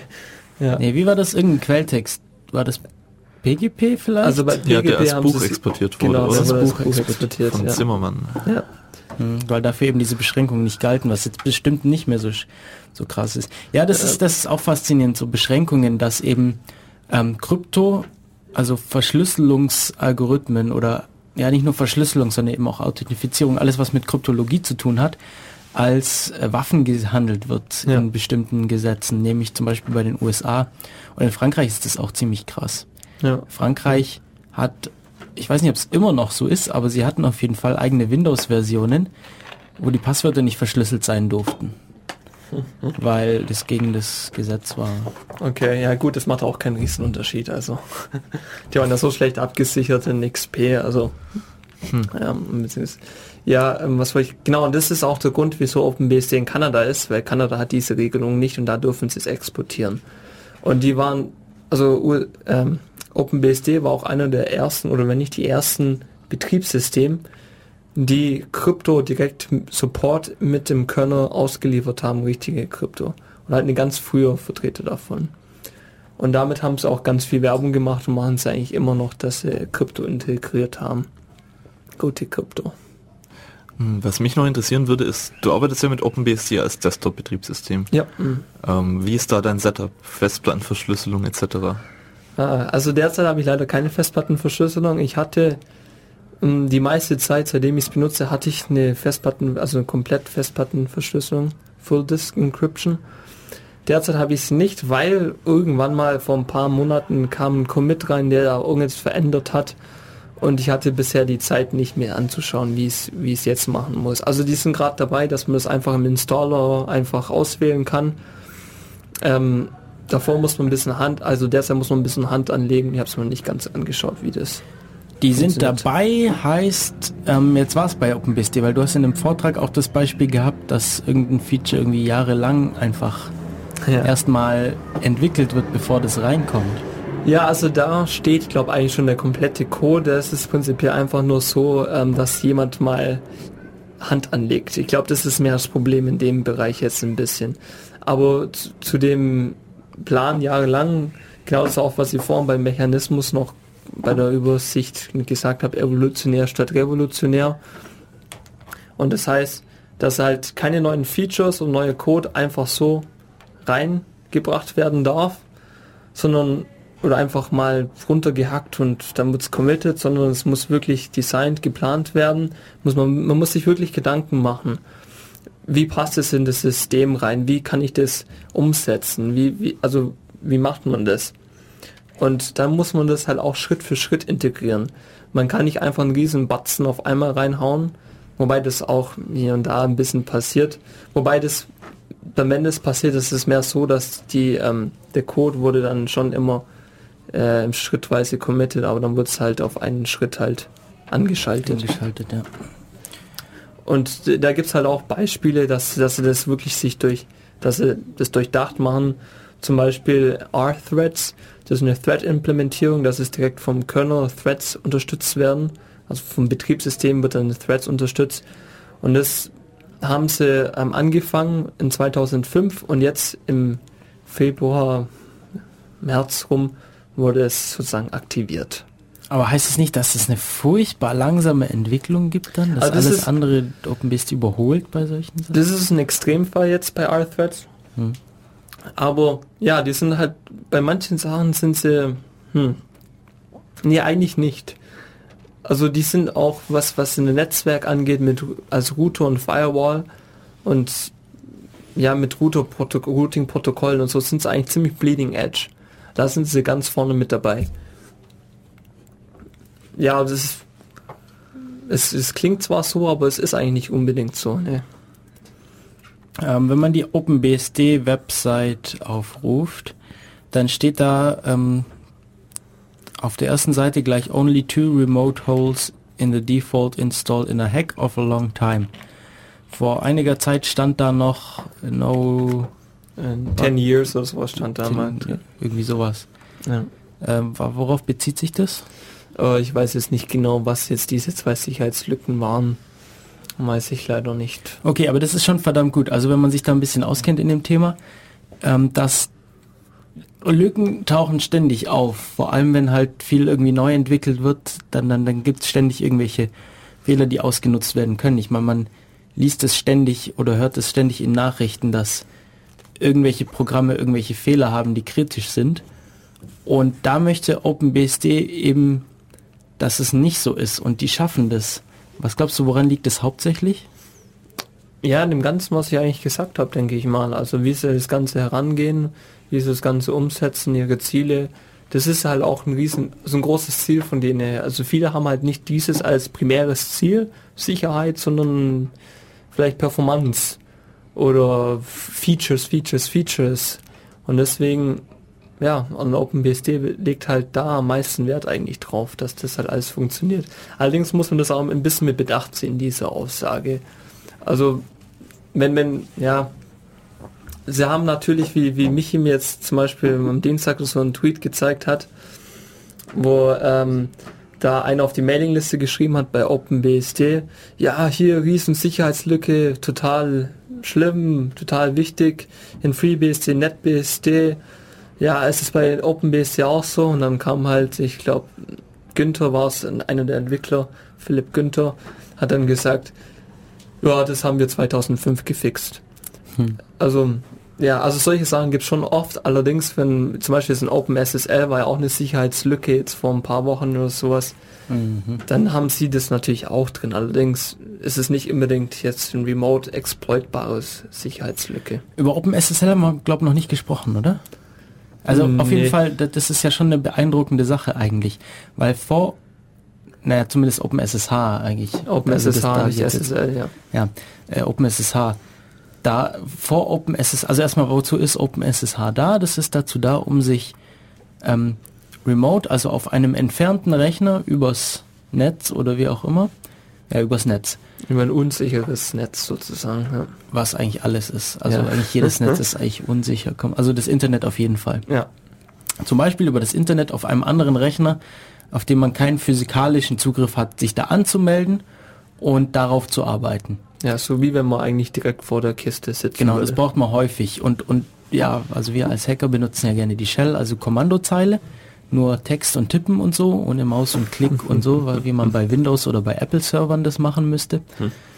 Ähm, das war mir jetzt übrigens auch neu, dass Apple-Server das auch irgendwie brauchen, dass man, was, irgendein Institut an der Uni benutzen Apple-Server mhm. und die haben sich, also der, da hat sich einer neulich aufgeregt, dass man den nur per Klick neu starten kann. Ja, also das ist eine Katastrophe. Verstehe ich gar nicht, weil die haben ja auch, die haben ja ganz normale Unix-Shell drauf und whatever. Ja. Ähm, darauf wollte ich nicht raus. Ich wollte darauf raus, dass eben mit OpenSSH ist es möglich und das Besondere, dass vor OpenBSH war das eigentlich üblich, sich einfach unverschlüsselt und ohne jegliche Sicherheit sich da anzumelden.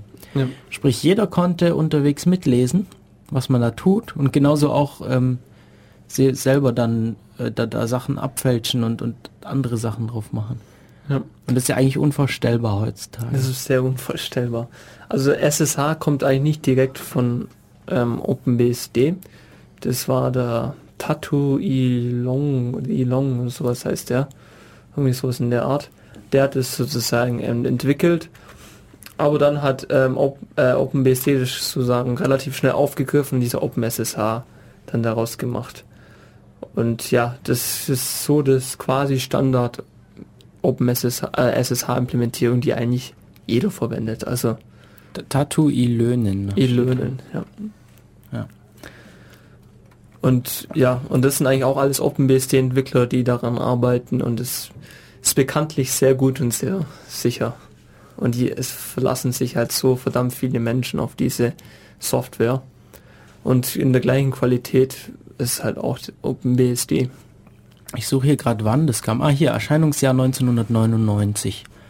Und als SSH oder OpenSSH? S, OpenSSH. OpenSSH. Und als Ersatz für RS, RS, oh, RSH, das lässt sich ja gar nicht aussprechen. RSH. RSH, also die Remote Shell, R-Login und Telnet. Ja. Was ist der Unterschied zwischen den Dingern? Einfach, weiß nicht genau, andere Protokolle, schätze ich mal. Telnet benutzen wir heutzutage manchmal noch, um irgendwie mit Servern zu sprechen, um Sachen zu testen oder so. Hm. Ähm, wobei, was ist, wobei wir da NC benutzen stattdessen, warum benutzen wir NC und nicht Telnet? Äh, also Telnet macht glaube ich noch so ein paar Sachen oben drüber, also es ist nicht eine reine TCP-Verbindung. Und NC macht eine reine TCP-Verbindung und hat auch so ein bisschen mehr noch Optionen, was es machen kann. Also NC ist mehr ein Schweizer Taschenmesser noch und el Telnet ist eigentlich noch mehr ein Protokoll. Ein Hm. Programm, was ein Protokoll findet eigentlich. Ja.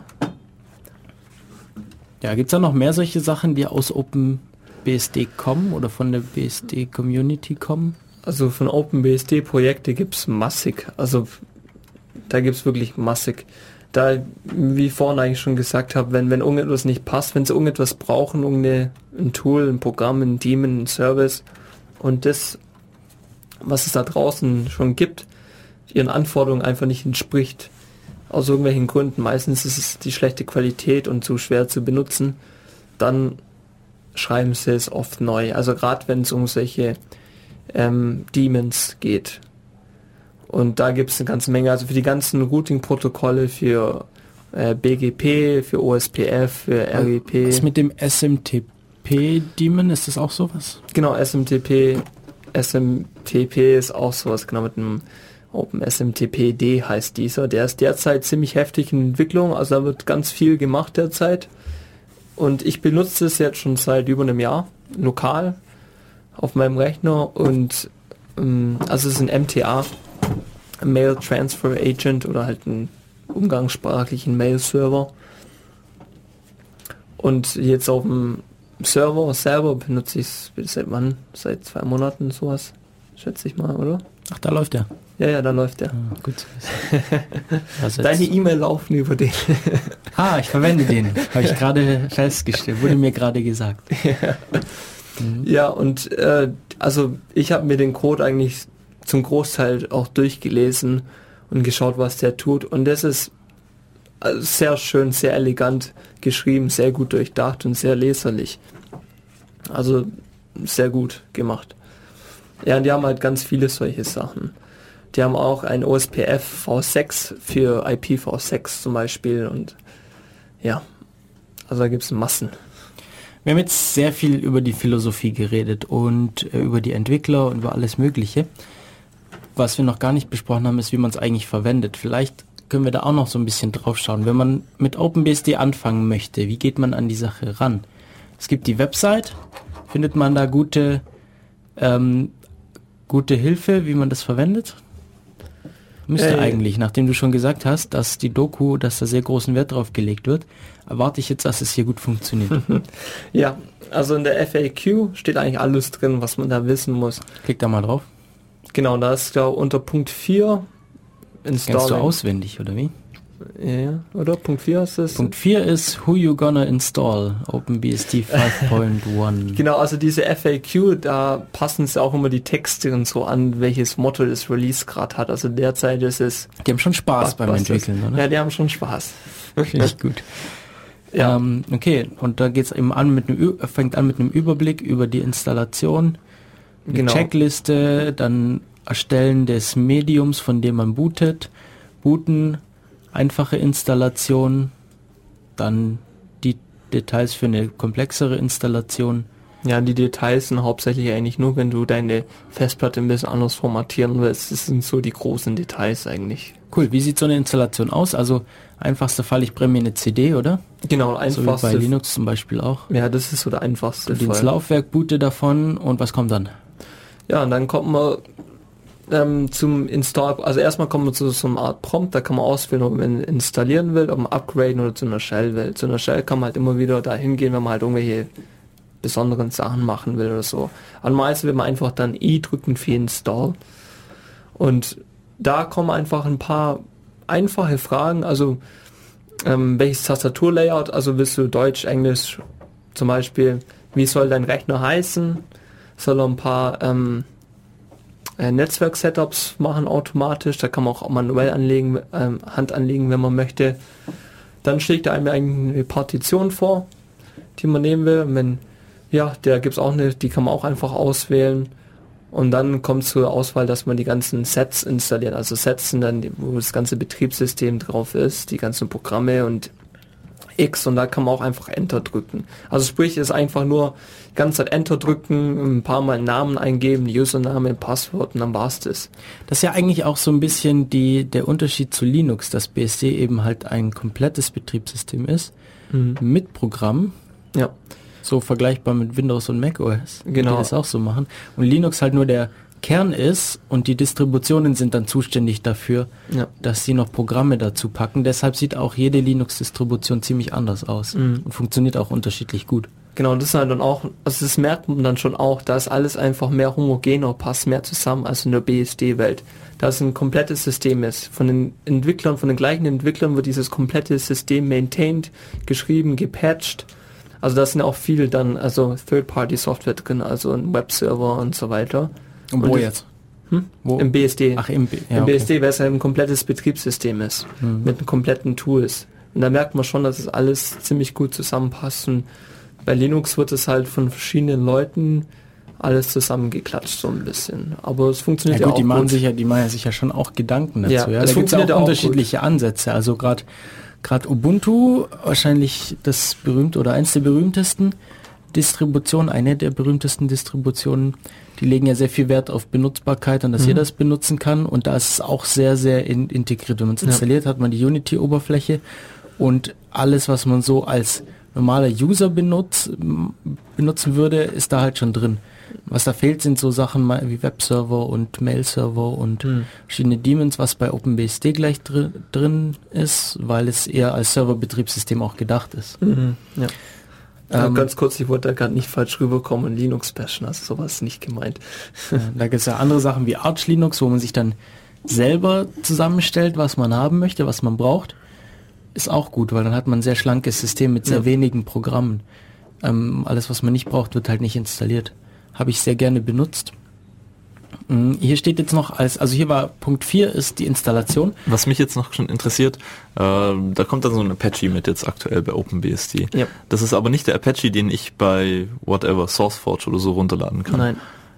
Äh, die passen den an, oder? Ja, also ich weiß nicht genau, was da jetzt der Fall war. Auf jeden Fall, ich glaube, die kann das sein, dass Apache da mal die Lizenz oder sowas geändert hat. Ich meine, die hätten irgendwann mal vor 2005, 2006 irgendwann die Lizenz oder sowas geändert.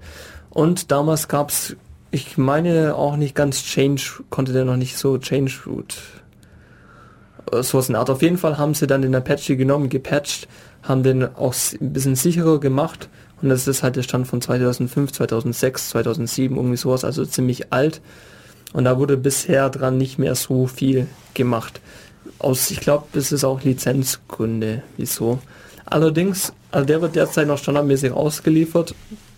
Allerdings ist derzeit auch schon Engine X mit drin im Base-System und der ist auch schon aktiviert, angeschaltet und den kann man auch schon benutzen. Und das Ziel ist eigentlich jetzt ein, ich denke mal, also ich, meine persönliche Schätzung ist vielleicht in spätestens, also in zwei Releases wird HTTPD, also Apache rausgeschmissen, dann hat man nur noch Engine X. Nginx ist ähm, dieser Webserver, der auf, wie heißt Äh, der, äh, nee, nee, der ist auch in C geschrieben, aber ist halt komplett asynchron, also benutzt keine Ah. Threads wie, okay, also nicht auf Threading basiert wie der Apache HTTPD. hm, anderer Ansatz. Ja, also Punkt 4 war Installation, ja, und dann, dann installiert man komplett auf Kommandozeile, also ohne Rumgeklicke und so. Genau, ohne grafischen Installer, weil das wäre einfach, das wäre wieder zu viel Code, das wäre eigentlich, das bringt, ist auch nicht so viel einfacher wirklich. Also macht es eigentlich fast nur komplizierter und bloatiger. Ja, also man hat halt ein paar Fragen zu beantworten und so. Es gibt viele Leute, die das abschreckt. Ich habe gerade Ja. letzte Woche mit jemandem gesprochen, der gemeint hat, ja, sobald er hier das sieht, dann tut das gleich wieder weg, weil es Mhm. halt einem schon irgendwie Angst macht. Aber prinzipiell, ich finde es auch einfacher, wenn man sich durchliest. Es ist eine Frage, die kann ich. Ja gut, die Fragen sind vielleicht schon ein bisschen. Mal, die Frage, ob man sich was darunter vorstellen kann. Wobei, wenn du Ubuntu installierst, dann hast du eigentlich so ziemlich Ja, die ähnlichen Fragen. Also es macht keinen riesen Unterschied. Und wenn du Windows installierst, dann hast du auch die Frage nach deinem Hostname, Hm. nach, nach deinem Namen, ob du, also Us- Username, Passwort und also und da hast du auch teilweise eine Frage nach der Partition am Anfang. Also es ist prinzipiell eigentlich genau das gleiche, bloß halt ohne grafische Oberfläche. Ja, und eigentlich kannst du auch immer Enter drücken, dann wird es schon irgendeinen Default geben. Genau, also der Enter ist eigentlich immer so der Default. Hm. Ähm, okay, jetzt trotzdem zum nächsten Punkt. Nach der Installation gibt's hier Building the System from Source, also selbst sich das System aufbauen. Wann braucht man sowas? Also davon wird eigentlich abgeraten. Also die haben auch einfach nicht genug Ma- Manpower, um modifizierte Kernel zu maintainen oder halt zu supporten. Man soll einfach das Fertige nehmen und ja, aber wenn man es dann doch braucht, keine Ahnung, wann braucht man sowas, das steht glaube auch da direkt da drin. Also wenn du irgendwelche besondere Hardware brauchst oder wenn du ein besonders abgespecktes System brauchst, dann kann man sowas machen, aber ansonsten sollte man das eigentlich nicht machen. Mhm. Ähm, ich finde es gerade nicht auf die Schnelle. Okay. Also ich glaube ganz am Anfang, who should build the system from source oder sowas steht da dran. Why do I need to compile the system from source? Genau. Actually, you very possibly do not. Some reasons why not to build from source. Compiling your own system as as a way of upgrading it is not supported. Ja, bla bla bla. Okay, Ja, gut. okay, Eigentlich das, was du gesagt hast. Ja. Genau. Ähm, ja, ansonsten, du kannst einfach den CVS-Tree runterholen, da machst du also einfach den Source Code holen, dann gibt es da so eine Art Config-Datei, wo man auch Sachen ein- und ausstellen kann und dann macht man eigentlich fast nur Make, Make, Install und dann war das. Okay. Ähm, so, jetzt haben wir schon drüber gesprochen. Jedes halbe Jahr kommt ein neues Release raus. Upgrade haben wir eigentlich auch schon angesprochen, nämlich wenn man die CD brennt und die bootet, dann kommen, kann man halt auch Upgrade auswählen. Äh, ist es so einfach oder gibt es da Schwierigkeiten auf ein neues Release zu wechseln? Nee, ja, es ist total einfach. Das ist noch einfacher als Installation. Das funktioniert ziemlich ähnlich. Du legst die CD rein, wie du gesagt hast, und wählst halt Upgrade aus. Und da kommen hast sogar noch ein paar weniger Fragen, also nur ganz wenige. So fünf Stück oder sowas. Ne? Eigentlich kann man da immer Enter drücken und dann macht er das für dich. Und dann bist du schon fertig, dann brauchst du nur noch rebooten, dann hast du die neue Version drauf. Warum ich ähm, gerne Arch Linux benutzt habe, bevor ich zu OpenBSD gewechselt bin, war, dass es eben nicht so einen Release-Zyklus gibt, sondern dass es immer nur Snapshots gibt. Sprich, es wird entwickelt und dann gibt's halt irgendwie alle paar Tage, gibt's halt irgendwie so ein, oder halt in bestimmten, alle in einem bestimmten Zyklus einfach so ist der Stand im Moment und das kann man installieren. Und dann kann man jeder, also die Programme werden einzeln eben geupgradet. Ja, es, es wird nicht das gesamte System geupgradet, so dass man dann auf einem neuen System ist, sondern die Programme werden alle einzeln ähm, ja, geupgradet. Und das fehlt, hat mir dann schon ein bisschen gefehlt bei OpenBSD bei, mit den Mhm. Releases. Aber es gibt ja die Möglichkeit, dem Current zu folgen, was Ja. sowas ähnliches ist.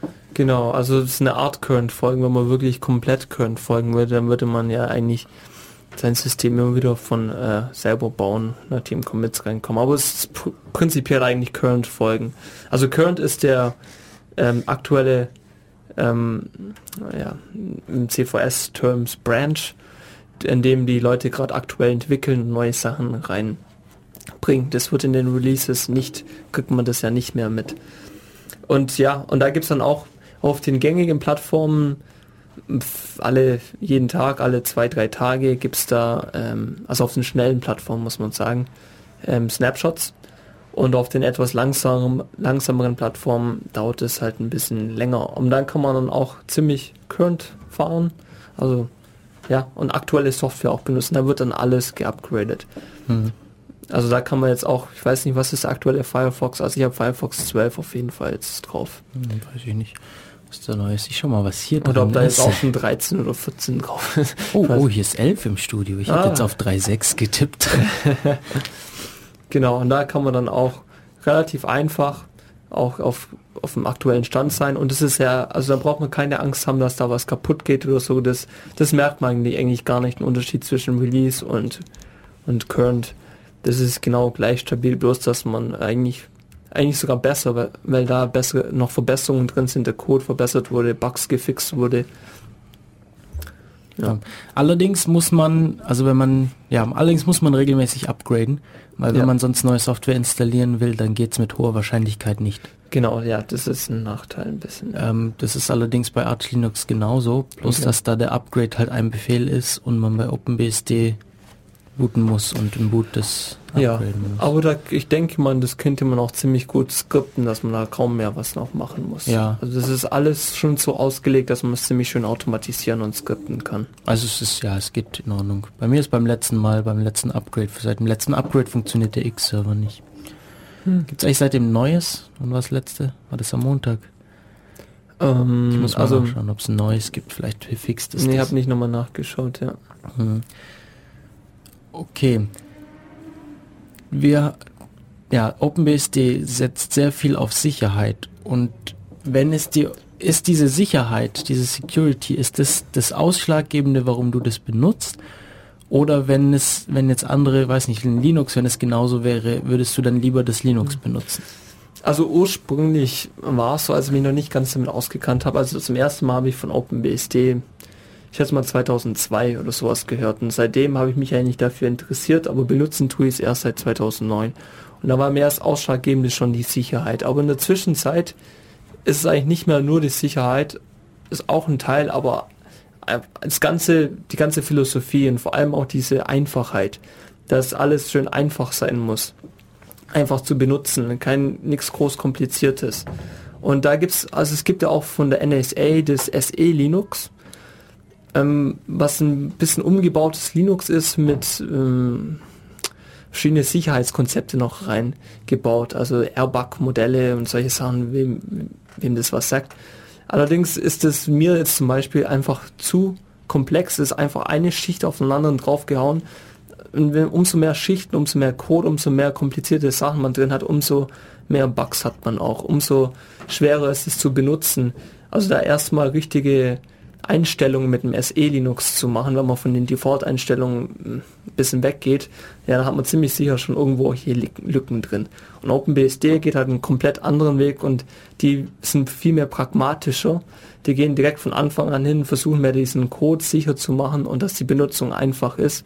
Und das ist halt genau wie ich die ganze Sache halt auch sehe. Also das ist genau die gleiche Philosophie vorangehen Weise, wie ich es auch mache und deswegen benutze ich eigentlich OpenBSD.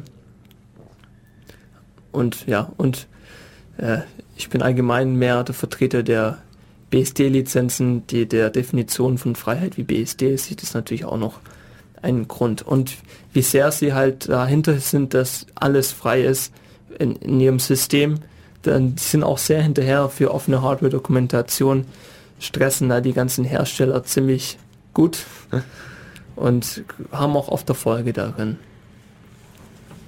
Michi, du hast auf einer ähm, deinem, deiner Laptops, einem deiner Laptops auch OpenBSD installiert. Wofür benutzt du es und warum benutzt du noch andere Sachen?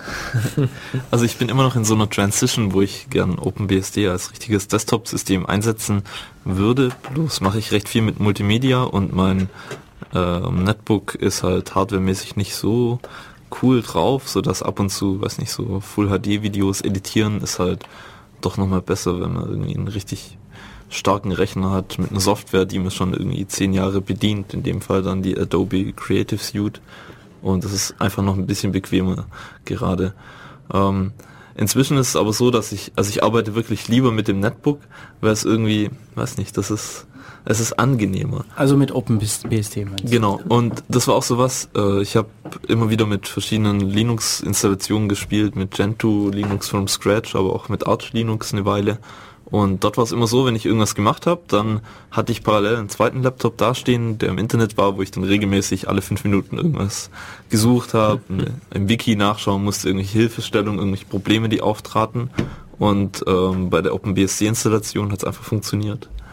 Du hast ja äh, zusätzlich noch ein Apple, also ein Mac. Genau. Jetzt finde ich es eigentlich schon verwunderlich, dass du sagst, ja, dass es so angenehm sei im Gegensatz dazu weil ja irgendwie Mac doch darauf, auf die User, auf die Benutzerfreundlichkeit sehr Wert legt. Ja, das stimmt, wobei ich ähm, den OpenBSD-Fokus schon auf Experten sehe, die irgendwie mit der Shell umgehen können. Mhm. Und in der Hinsicht habe ich das jetzt gemeint, dass es da einfach angenehmer ist, wenn man irgendwelche, ja, es ist ein anderes Konzept der Interaktion, aber inzwischen gefällt mir das besser als diese ganze GUI-Sache. ähm, genau, weshalb ich eigentlich OpenBSD äh, regelmäßig mehr benutzen möchte oder jetzt in so einem Transition bin, ist, weil ich finde, dass es eigentlich so sein sollte. Also dass, dass die Quellen tatsächlich öffentlich sind, dass ich mir das anschauen kann, dass es äh, also dieser BSD-Grundsatz von Freiheit, das ist etwas, womit ich mich ganz stark identifizieren kann. Und ich, was mir bei OpenBSD so gefällt, ist, dass die das so als, also es sind Idealisten, die sowas halt ganz mhm. krass auf der Fahne geschrieben haben. Und das hat für mich sowas von, weiß nicht, wenn du irgendwie einen bestimmten Zustand in der Welt haben willst, dann solltest du vielleicht selbst schauen, dass du so das Ideal bist, dem alle folgen. Also wenn du irgendwie möchtest, dass ähm, Leute Vegetarier werden, dann ähm, solltest du auch keine Lederschuhe und Lederprodukte mehr verwenden, um das ganz extrem auf die Spitze zu treiben. Jetzt. So, wir hm. gehen jetzt kurz ans Telefon kurz. und hören so lange Musik, melden uns dann Jawohl. gleich wieder. Song 4.5 zum Thema äh, Tron war das hier, Games heißt der Song. Und jetzt ist Felix am Telefon. Felix, hörst du uns? Ja, ich höre euch. Ah, wunderbar, wir hören dich auch. Ähm, genau, du warst auch beim Chaos-Seminar dabei. Wenn ganz genau. Und ich fand das ganz toll, dass also OpenBSD tatsächlich auch schöne Treffen macht, die zwar ganz speziell sind auf der einen Seite, aber auf der anderen Seite gibt es auch eines für User und das nächste ist in Polen. Ähm, ganz kurz, es ist nicht nur äh, OpenBSD, das ist die komplette ähm, BSD-Gemeinde, also auch NetBSD, FreeBSD, alle, alle halt, ja. Vertragen die sich eigentlich? Ja, ja, die vertragen sich gut, ja, ja. Okay. Ähm, wo ist es? In Polen ist es dieses Jahr. Ja, in mhm. Warschau. Wann? Der Anfang Oktober, meine ich. Ja, 20. Oktober. Phil, Phil, warst du schon mal auf irgendeinem so Treffen? Nee, leider nicht. Aber dieses Jahr wollte ich eigentlich auf jeden Fall hin. Wie kann man sich das vorstellen? Was gibt's da? Gibt's da Vorträge oder wird da gehackt oder? Mm, also es gibt Vorträge und Workshops.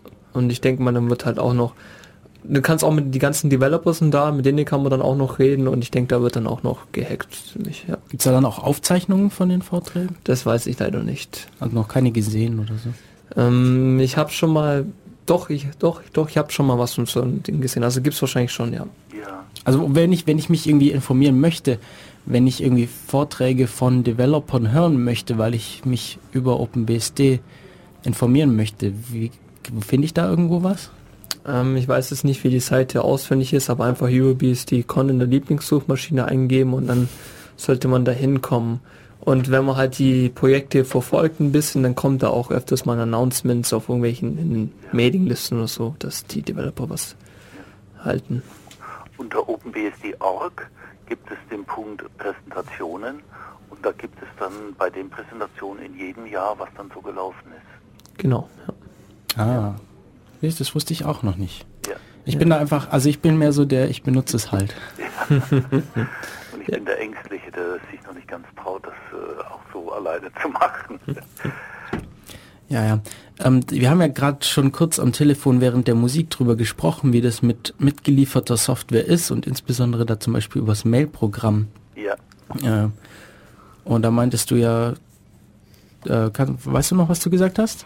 Ich wollte einfach wissen, ob man, wenn man sich jetzt einmal mit dem OpenBSD auseinandergesetzt hat, ob man es dann weiterhin auch gebrauchen kann und alle halbe Jahr von Version zu Version diese alten Programme von Mail, von einem Internetbrowser, äh, ob man die immer weiter verwenden kann. Ja, das ist kein Problem. Also die werden dann auch einfach mit geupgradet. Also wenn man sie aber einmal installiert hat, gibt es einen mitgelieferten Browser? Ja. ja. Ach so, ja, der mitgelieferte Browser, das ist äh, links in der okay. Konsole, den will man wahrscheinlich nicht unbedingt verwenden. Da muss man dann schon erst Firefox installieren oder ähnliches. Und mitgeliefertes Mail-Programm? Ähm, da ist, glaube nur das BSD, also für ein User MUA, für ein Mail User Agent ist, glaube nur das BSD-Mail dabei. Das will man wahrscheinlich auch nicht verwenden. Da will man wahrscheinlich dann auch eher Thunderbird installieren. Aber das funktioniert auch nach dem Upgrades, da muss man dann halt die Pakete auch nochmal upgraden. Das ist ein Befehl in der Kommandozeile.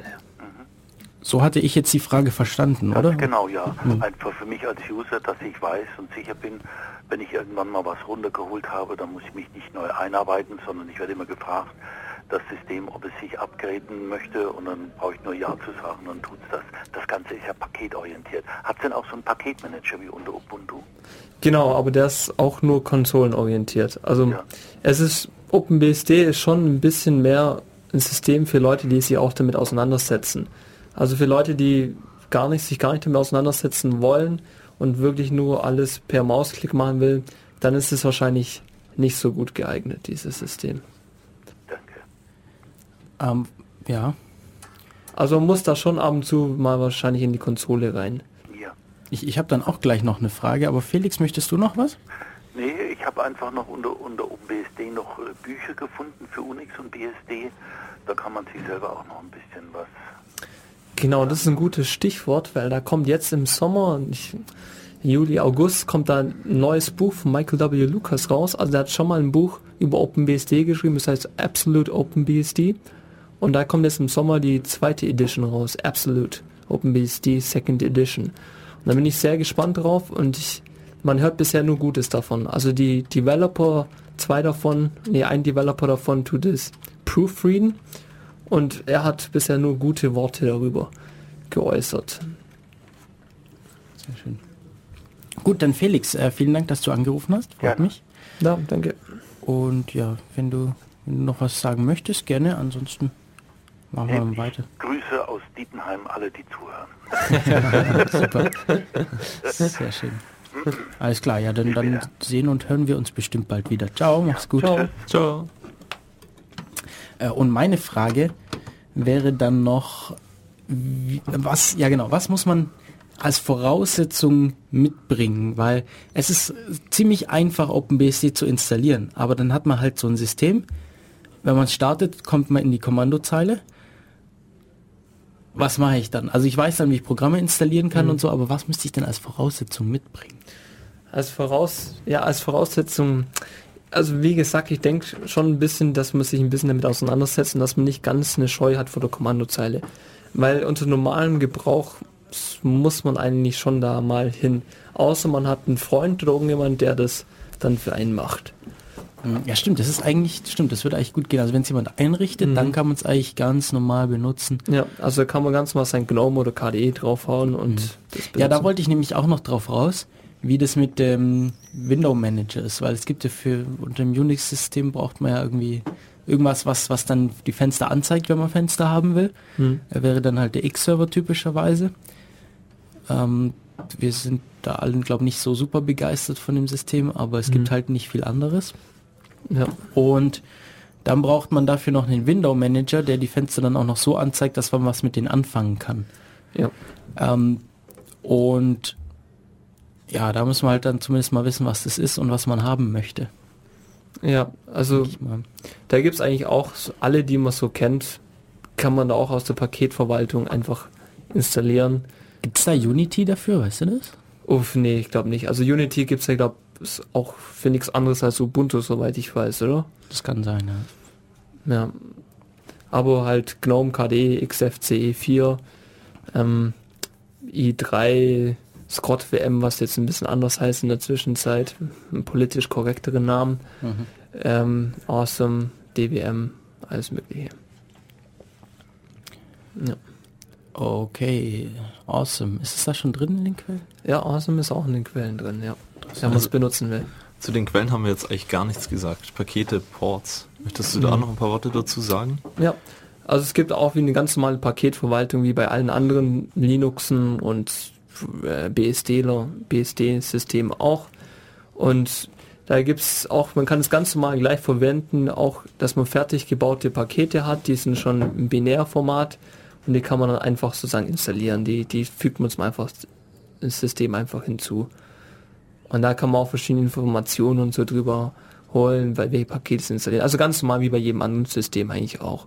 Zusätzlich gibt's dann auch noch den Ports Tree, der ist parallel eigentlich dazu oder ja, ist eigentlich das gleiche. Bloß, dass man darüber dann die Pakete alle selber kompiliert und selber baut. Aber Nee. nicht alles, was ein Package ist, ist auch in Ports. Doch, alles was ein Package ist, ist auch ein Ports, wenn nicht sogar noch mehr. Also nicht alles gibt's als Package, aber es kommt ganz selten eigentlich vor, dass es etwas, was man Packages, also was es, dass es etwas in Ports gibt, was in Packages nicht gibt. Kennst du ein Beispiel? Ähm, ja, da war was mit, zum Beispiel bei Node.js war das doch, das gab es zum Beispiel bei i386 nicht in Packages, sondern da muss man es selber bauen. Aber bei AMD64 gab es zum Beispiel selber gebaut. Okay. Ah, ja, der gab es schon fertig ähm, als Binärpaket, Ja, meine ich. ja. Ja. Und da gibt's halt dann für jedes Package, für jedes Programm gibt's ein eigenes Verzeichnis. Und in diesem Verzeichnis stehen halt schon fertige Patch-Files, ähm, fertige Make-Files, sodass man nur in dieses Verzeichnis reinwechseln muss, ähm, Make ausführen und dann wird es alles komplett für einen fertig kompiliert. Man muss eigentlich gar nichts mehr machen. Also Package-System, wenn man es mit Package-Add hinzufügt, dann ist es so wie Paketverwaltung auf den meisten genau, Linux-Distributionen, ja. außer jetzt vielleicht bei Gentoo. Und ähm, dieser Portstree, da kann man dann selber kompilieren. Wann muss man selber kompilieren? Ähm, eher selten. Also gerade zum Beispiel bei so einem Fall wie bei Node.js, Mhm. Also wenn es es nicht gibt im Package, okay. Genau. Und es genau. gibt sonst irgendwelche Fälle? Hast du es irgendwann gebraucht? Ja, ähm, zum Beispiel, es gibt auch für jedes Programm meistens noch verschiedene Flavors. Flavors heißt, dass verschiedene Compile Flags noch gesetzt werden. Dass zum Beispiel verschiedene Optionen direkt mit, ähm, Reim kompiliert werden oder nicht rein kompiliert werden. Und manchmal gibt es diese... Jetzt hast du dich gerade irgendwie... Hm? Das hat gerade irgendwie keinen Sinn ergeben, oder? Oder habe ich das... Verschiedene, doch. Also dass du... Ja zum Beispiel bei W3M, W3M ist ein Konsolenbrowser, der... der ja, das rein kompiliert und nicht rein konfiguriert wird, oder? Wie ist das gemeint? Ach so, ja, okay. Das ist zweimal kompiliert gesagt, das okay, hat irgendwie... Ja. ja. Aber bleibt mal kurz bei dem Beispiel W3M, äh, ein Konsolentool, das, da gibt es zum Beispiel den Flavor Japanese.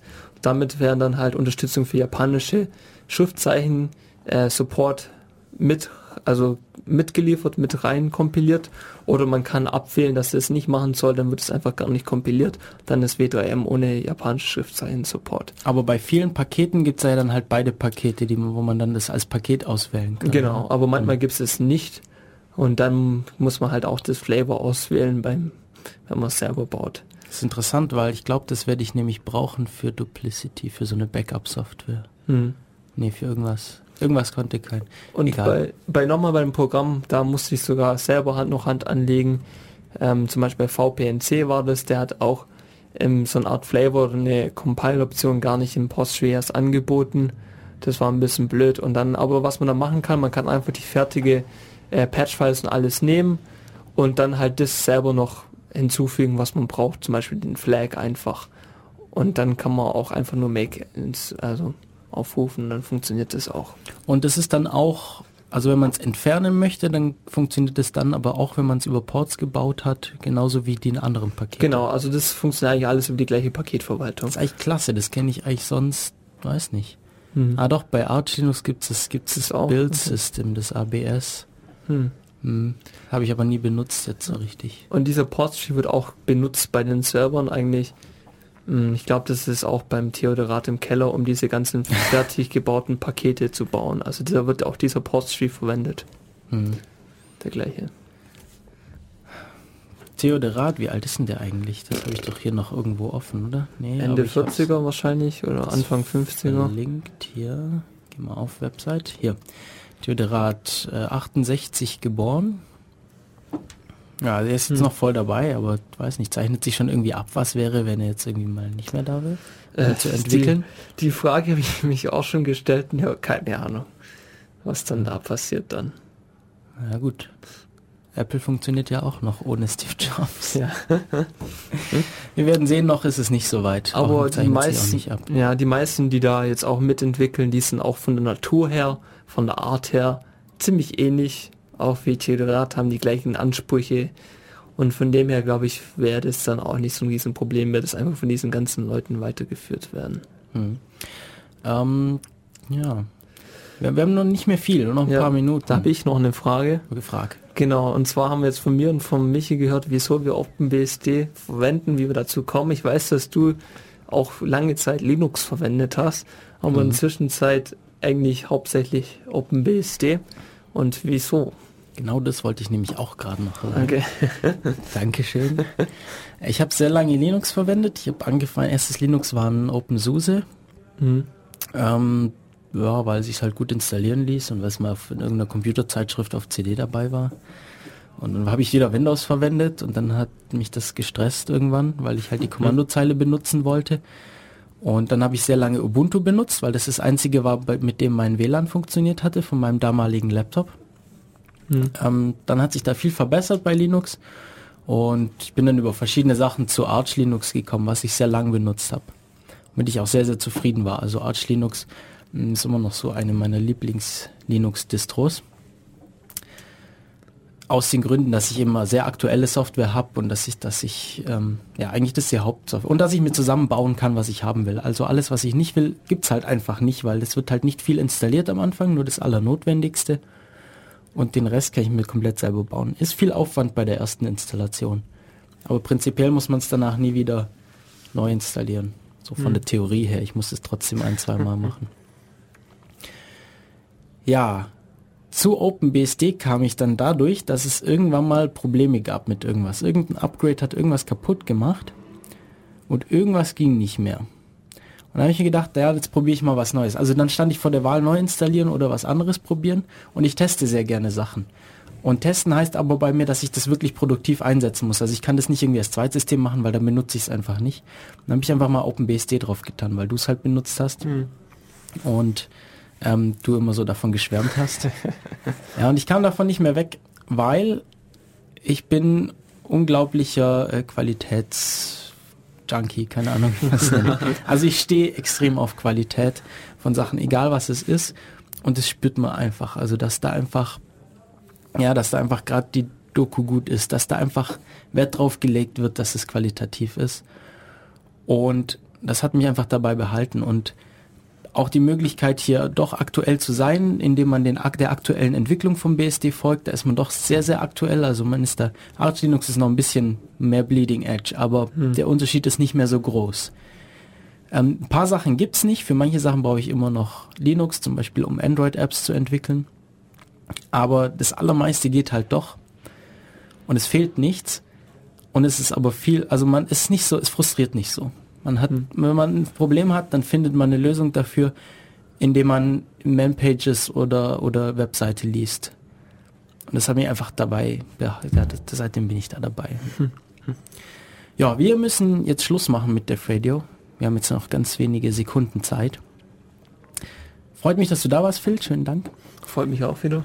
Äh, Michi, auch schön, dass du da bist. Ja. Und äh, ich bin Matu und wir hören uns in zwei Wochen wieder mit Def Radio. Thema steht diesmal noch nicht fest, aber da werden wir auf jeden Fall wieder was finden. Bis in 14 Tagen. Tschüss. Ciao.